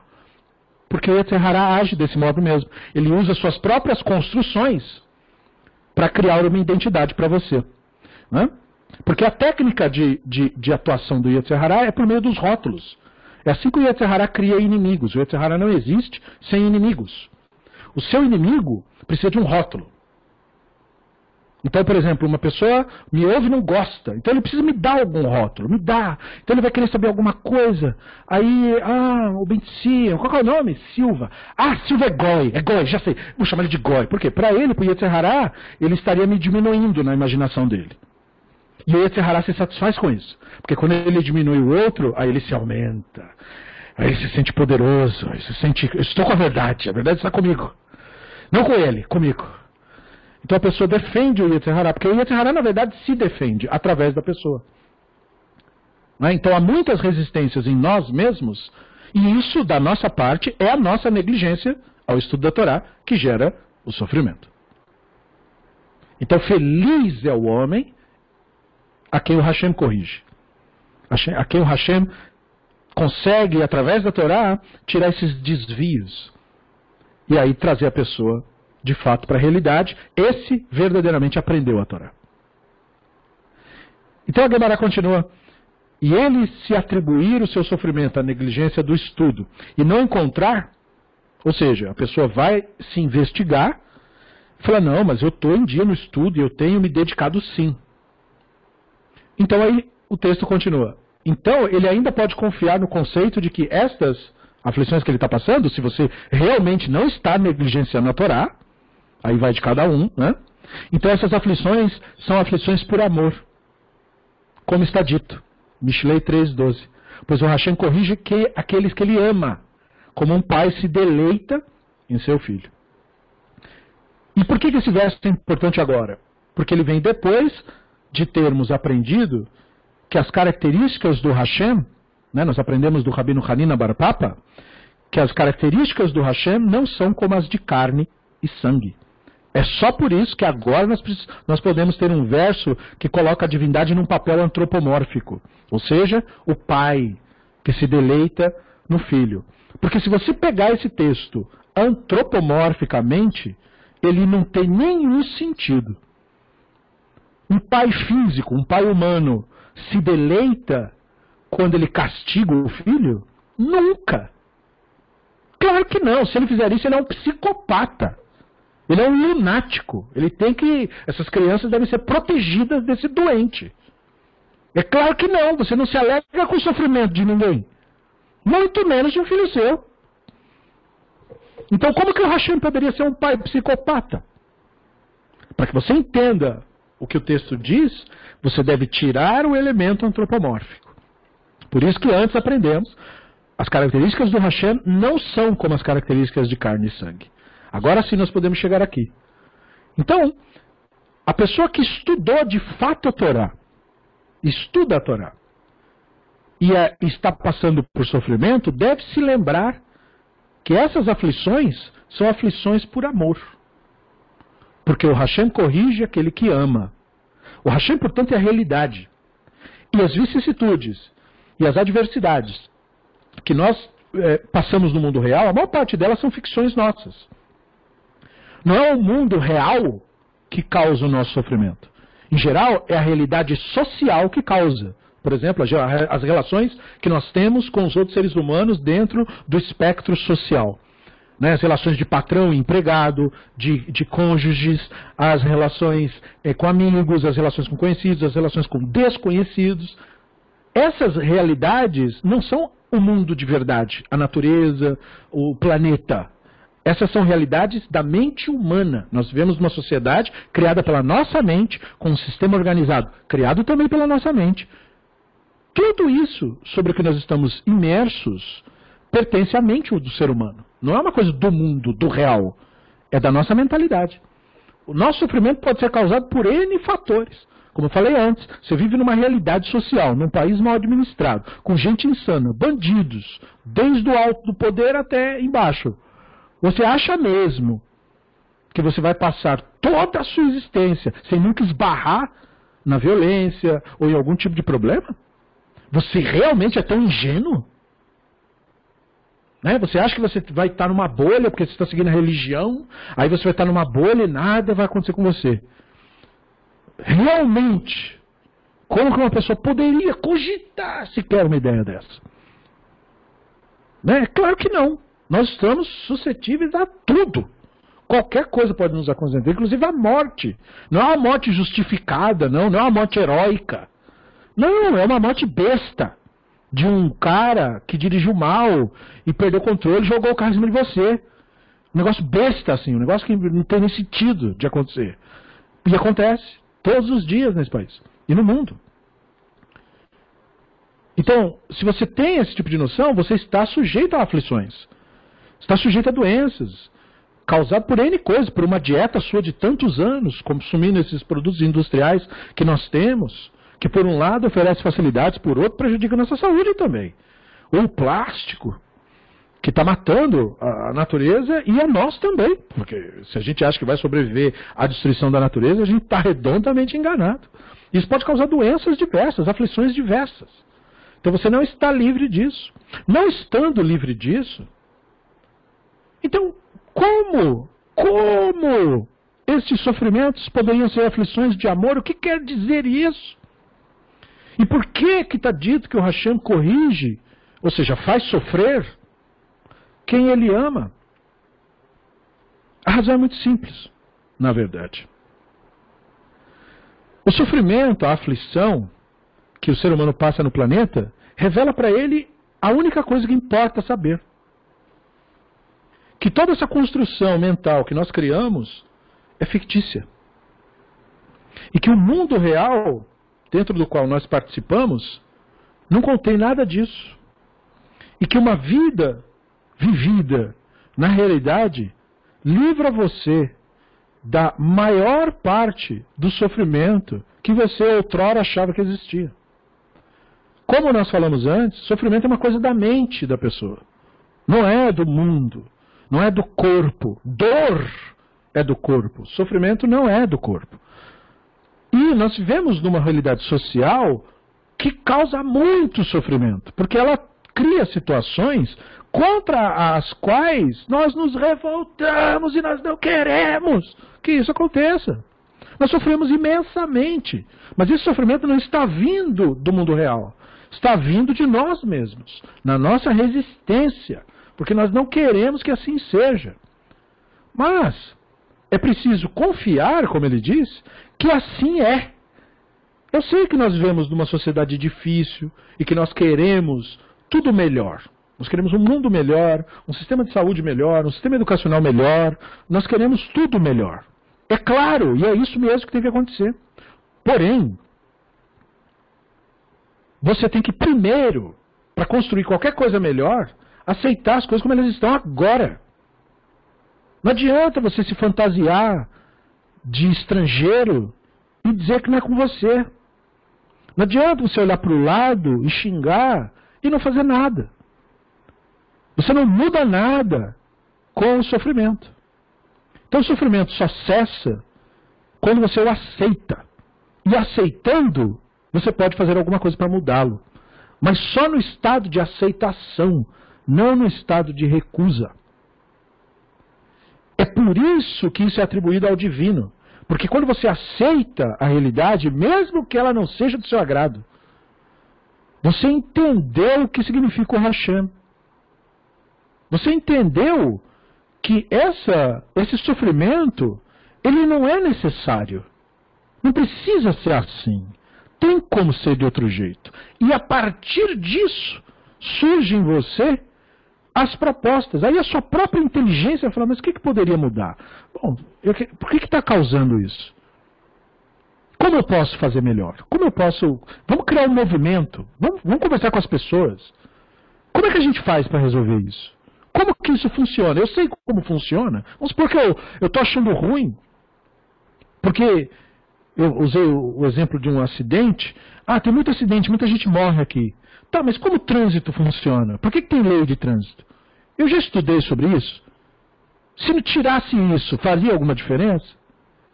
O que, que precisa ter e o que, que não precisa? Se você começa a investigar isso, você vai começar a ver, ah, funciona por isso, existe por isso. Então vamos criar, vamos conscientizar, gente. Vamos fazer alguma coisa. Com esse tipo de atitude positiva, você consegue mudar alguma coisa. Você não consegue mudar nada esperneando, xingando, se revoltando, sofrendo. Se você entender, então, que o objetivo do sofrimento é levar você para a lucidez e para a sanidade, você entende por que, isso é uma expressão de amor. Se a gente não passasse por isso, a gente não estava nem aí. Ninguém ia procurar espiritualidade. Ninguém ia querer saber de desenvolver o intelecto. Você precisa de, um, de sacudir as coisas. O que faz os animais na natureza procurar comida é a fome. É a necessidade que faz com que a pessoa aprenda a viver melhor. Então, as aflições por amor é o amor do divino. O amor do divino é a aceitação do divino como nós somos. O divino tem amor por nós, não no sentido de que nós somos os animais favoritos dele de toda a natureza. Se o divino fosse nos julgar por isso, ele exterminar nós para salvar o planeta. Se você fosse a divindade, eu tenho certeza que você teria um lapso de lucidez em algum momento e você faria que nem no filme do Watchman, que o homem mais inteligente do mundo concluiu: bom, o problema desse mundo são os humanos. Se a gente exterminar essa desgraça, esse planeta fica uma maravilha. Foi a mesma conclusão da Skynet no filme do Exterminador. Então, o amor do divino por nós não é isso. Não é essa relação de um ser humano que não tem as vontades satisfeitas ou que tem, aí ele gosta e não gosta do time A ou do time B. Não tem nada que ver com isso, como falado antes. As características do Hashem não são como as características de carne e sangue. Então o amor do divino não é como o amor de carne e sangue. Nem amor de pai e mãe, nem amor de marido e mulher, nem amor de, pelos amigos. O amor do divino é o amor real. E o amor real não é outra coisa me valendo da expressão talmúdica que estamos aprendendo. O amor real não é outra coisa senão a plena aceitação do outro como ele ou ela é. Então, quando eu, quando eu digo que o divino ama alguém, eu estou dizendo que o divino o aceita como ele ou ela é. O divino não está querendo que você deixe de ser você. Porque você não existe em nenhum outro lugar a não ser agora. Quando você deixar de existir, nunca mais você vai existir. Você é precioso, você é preciosa para o divino. Porque você é único, não tem dois de você, só tem um. Não tem mais nada, só você. Então essa é a sua preciosidade, esse é o valor que você tem. Então o divino te aceita como você é. E na medida que o divino te aceita como você é, o divino quer que você o aceite como ele é. E é para isso que você tem que olhar para a realidade como ela de fato é. E não através do filtro da sua mentalidade, das suas ilusões, das suas crenças, das suas opiniões. E entre nós não há esse olhar. Nós não olhamos a realidade como ela é de fato. Quando você vê um problema na sua cidade, você acha que é Deus que tem que resolver esse problema. Mas esse problema não existe no mundo real. O mundo real pertence a Deus. Esse problema existe na ficção social que você fez parte. Então é você que tem que resolver, não ele. Quando você vê um problema administrativo no seu país, você acha que é o divino que tem que te acudir. Mas problemas administrativos, países, cidades, bairros, nada disso existe no mundo real. Isso é uma coisa da mente humana. Então o problema seu é você que tem que resolver isso. Então nós uh, ficamos nessa ficção. Porque nós queremos que. Uh, nós somos como crianças birrentas. Que quer que as coisas magicamente se resolvam. A aflição é por amor porque ela tira de nós, é um ato de amor do divino. Em vez de nos deixar destruir a nós mesmos sem aviso, o divino pelo menos tem esse ato de bondade. Nos faz sofrer para que a gente aprenda. E olhe e fala, tem alguma coisa errada, eu preciso me perguntar, por que eu estou sofrendo tanto?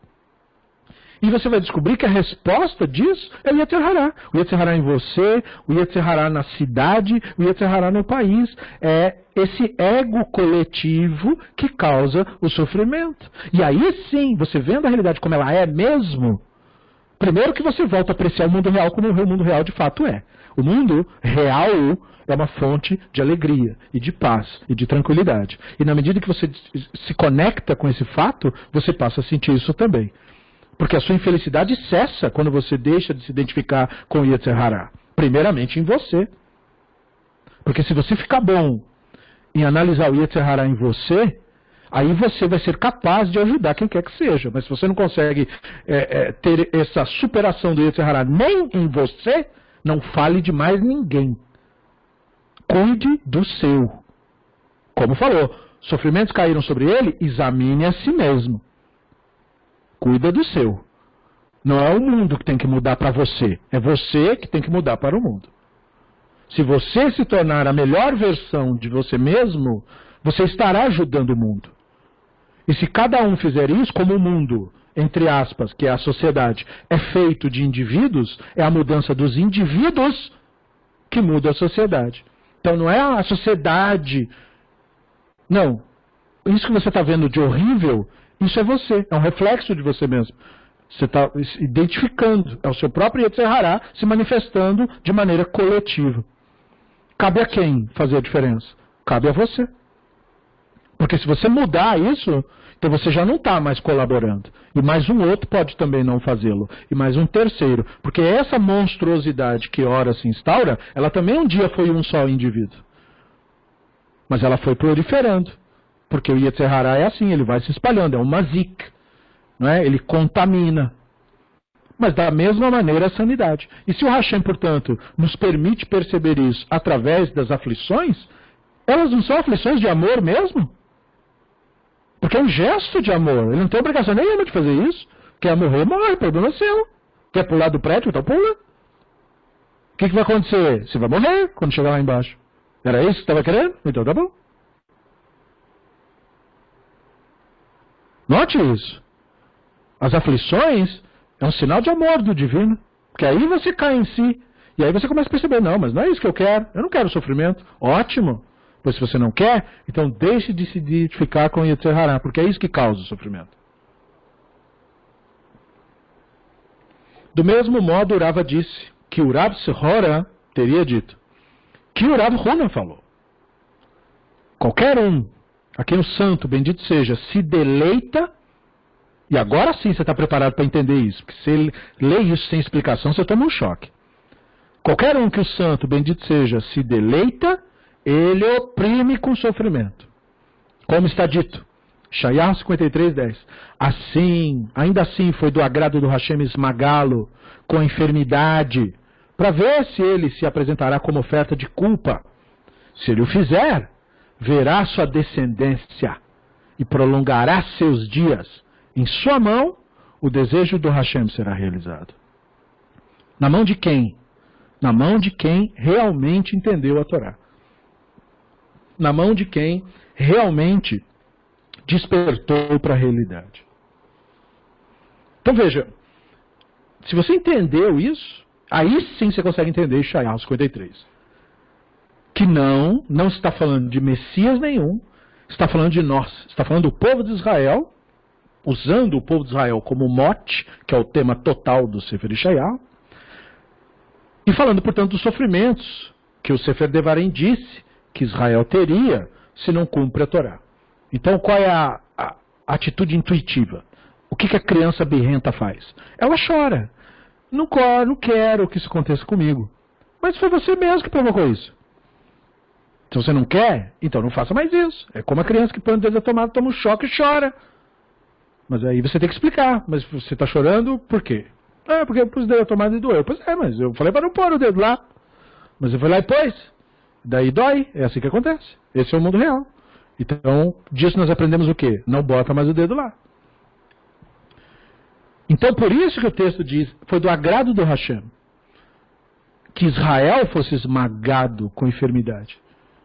Que é enfermidade? A mesma referência anterior, é o Yetzirah. Essa maior doença que o ser humano sofre.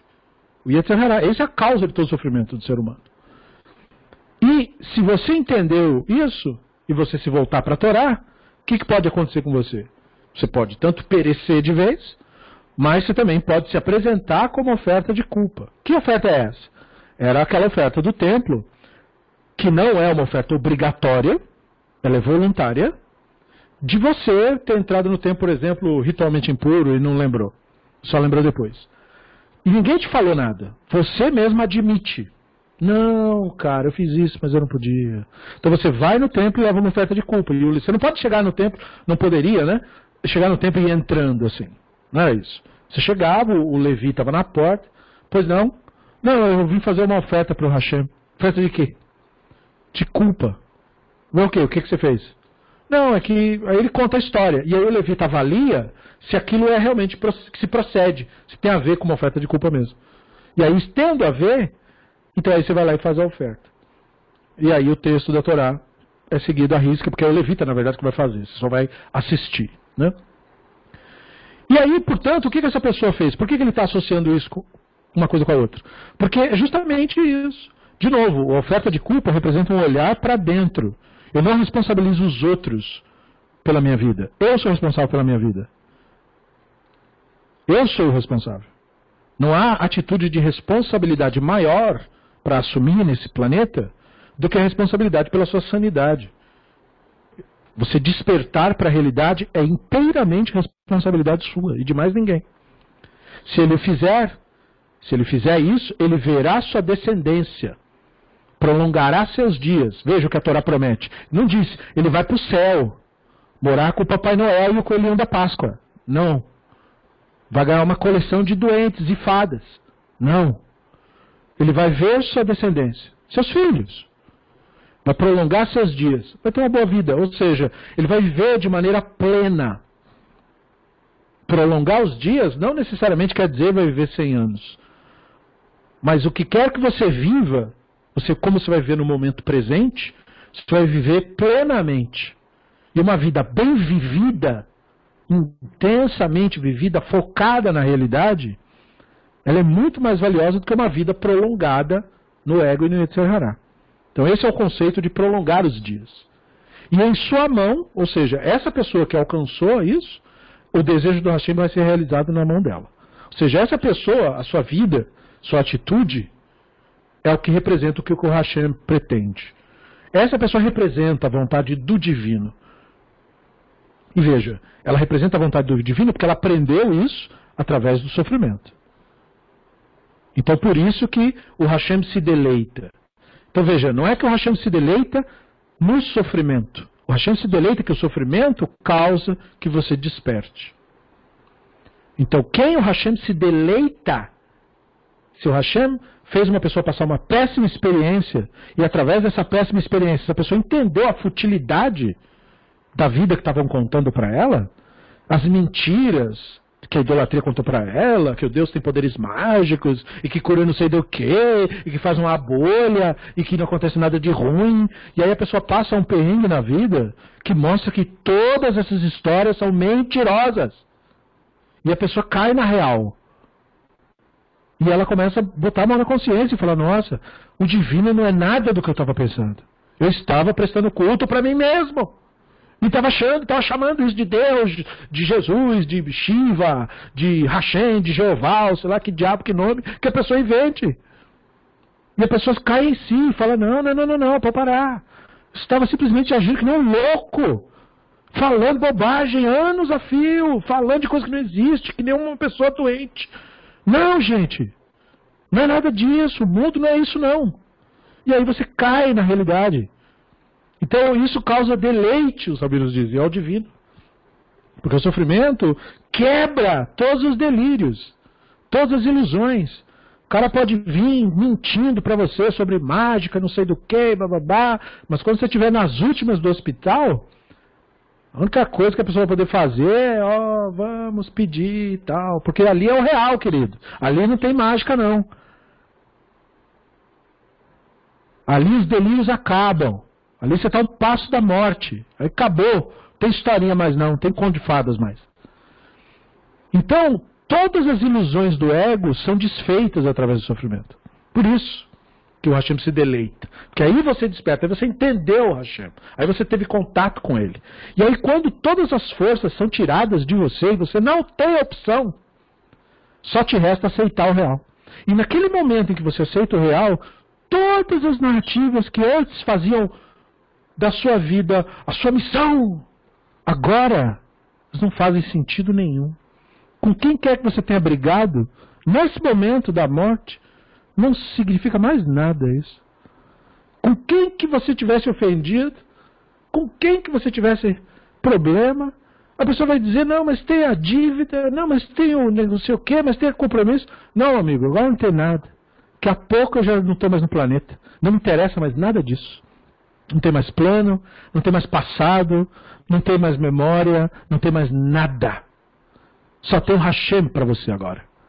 Você está perante o Hashem, a realidade que se impõe e que você devia ter visto desde o começo. Na verdade, você via quando era criança, mas você foi, como muitos, doutrinado né, e esqueceu do Hashem e caiu no delírio do culto da mentalidade. Passou anos fazendo isso. Então o sofrimento vem e te empurra, força você. Então isso agrada o Hashem. Perceba como tem que agradar mesmo. Porque agora você acorda. Porque agora você vê, você entendeu. Religião é tudo mentira. Crenças é tudo mentira. Histórias, promessas, poderes. Tudo isso é delírio de ser humano querendo tomar coisa de outro ser humano. Não tem nada a ver com o divino, não tem nada a ver com a realidade. Não se preocupe com isso. E quando você entende isso, a vida se torna leve. Se você sobrevive à experiência. Então aí a vida depois disso não é mais como era antes. Aí toda bobagem que fala, você só dá risada mesmo. Porque você percebe que é o Yetzirará balbuciando coisas que não têm sentido. Então isso é por isso que o deleite é atribuído ao divino. Por isso que nesse caso, Hashem Hafetz Dako. O Hashem se agrada disso. Perceba por quê? Não é com o seu sofrimento. O Yetzer Hará, não há alegria nenhuma no Yetzer Hará, que é a causa do sofrimento. A alegria está em que isso pode te levar ao despertar. E nesse cenário, o sofrimento faz a pessoa despertar, faz a pessoa ser melhor do que ela era antes. E não é raro isso acontecer. Você já deve ter visto experiência de uma pessoa que era um ser humano é, insuportável, aí passou uma grande crise na vida, chegou nas portas da morte, e quando sai dessa experiência, é outra pessoa completamente diferente. Porque a realidade faz isso conosco. Tira as nossas ilusões, quebra os delírios. Então, isso causa deleite ao Hashem, porque nos transforma em pessoas melhores. Bom, eu espero que você tenha Entendido isso, como deu para perceber, nós não concluímos a página, nós começamos já com atraso, devido aos problemas técnicos, mas nós temos que pausar. Nós temos que respeitar isso e na nossa próxima aula nós continuaremos em Brachot 5a para explorarmos os temas profundos do DAF e eu espero que vocês novamente estejam conosco para participar. Eu agradeço a cada um que compareceu, que teve a paciência durante o transtorno. Muito obrigado. E eu aguardo vocês na nossa próxima aula, Bestrat Hashem Barach.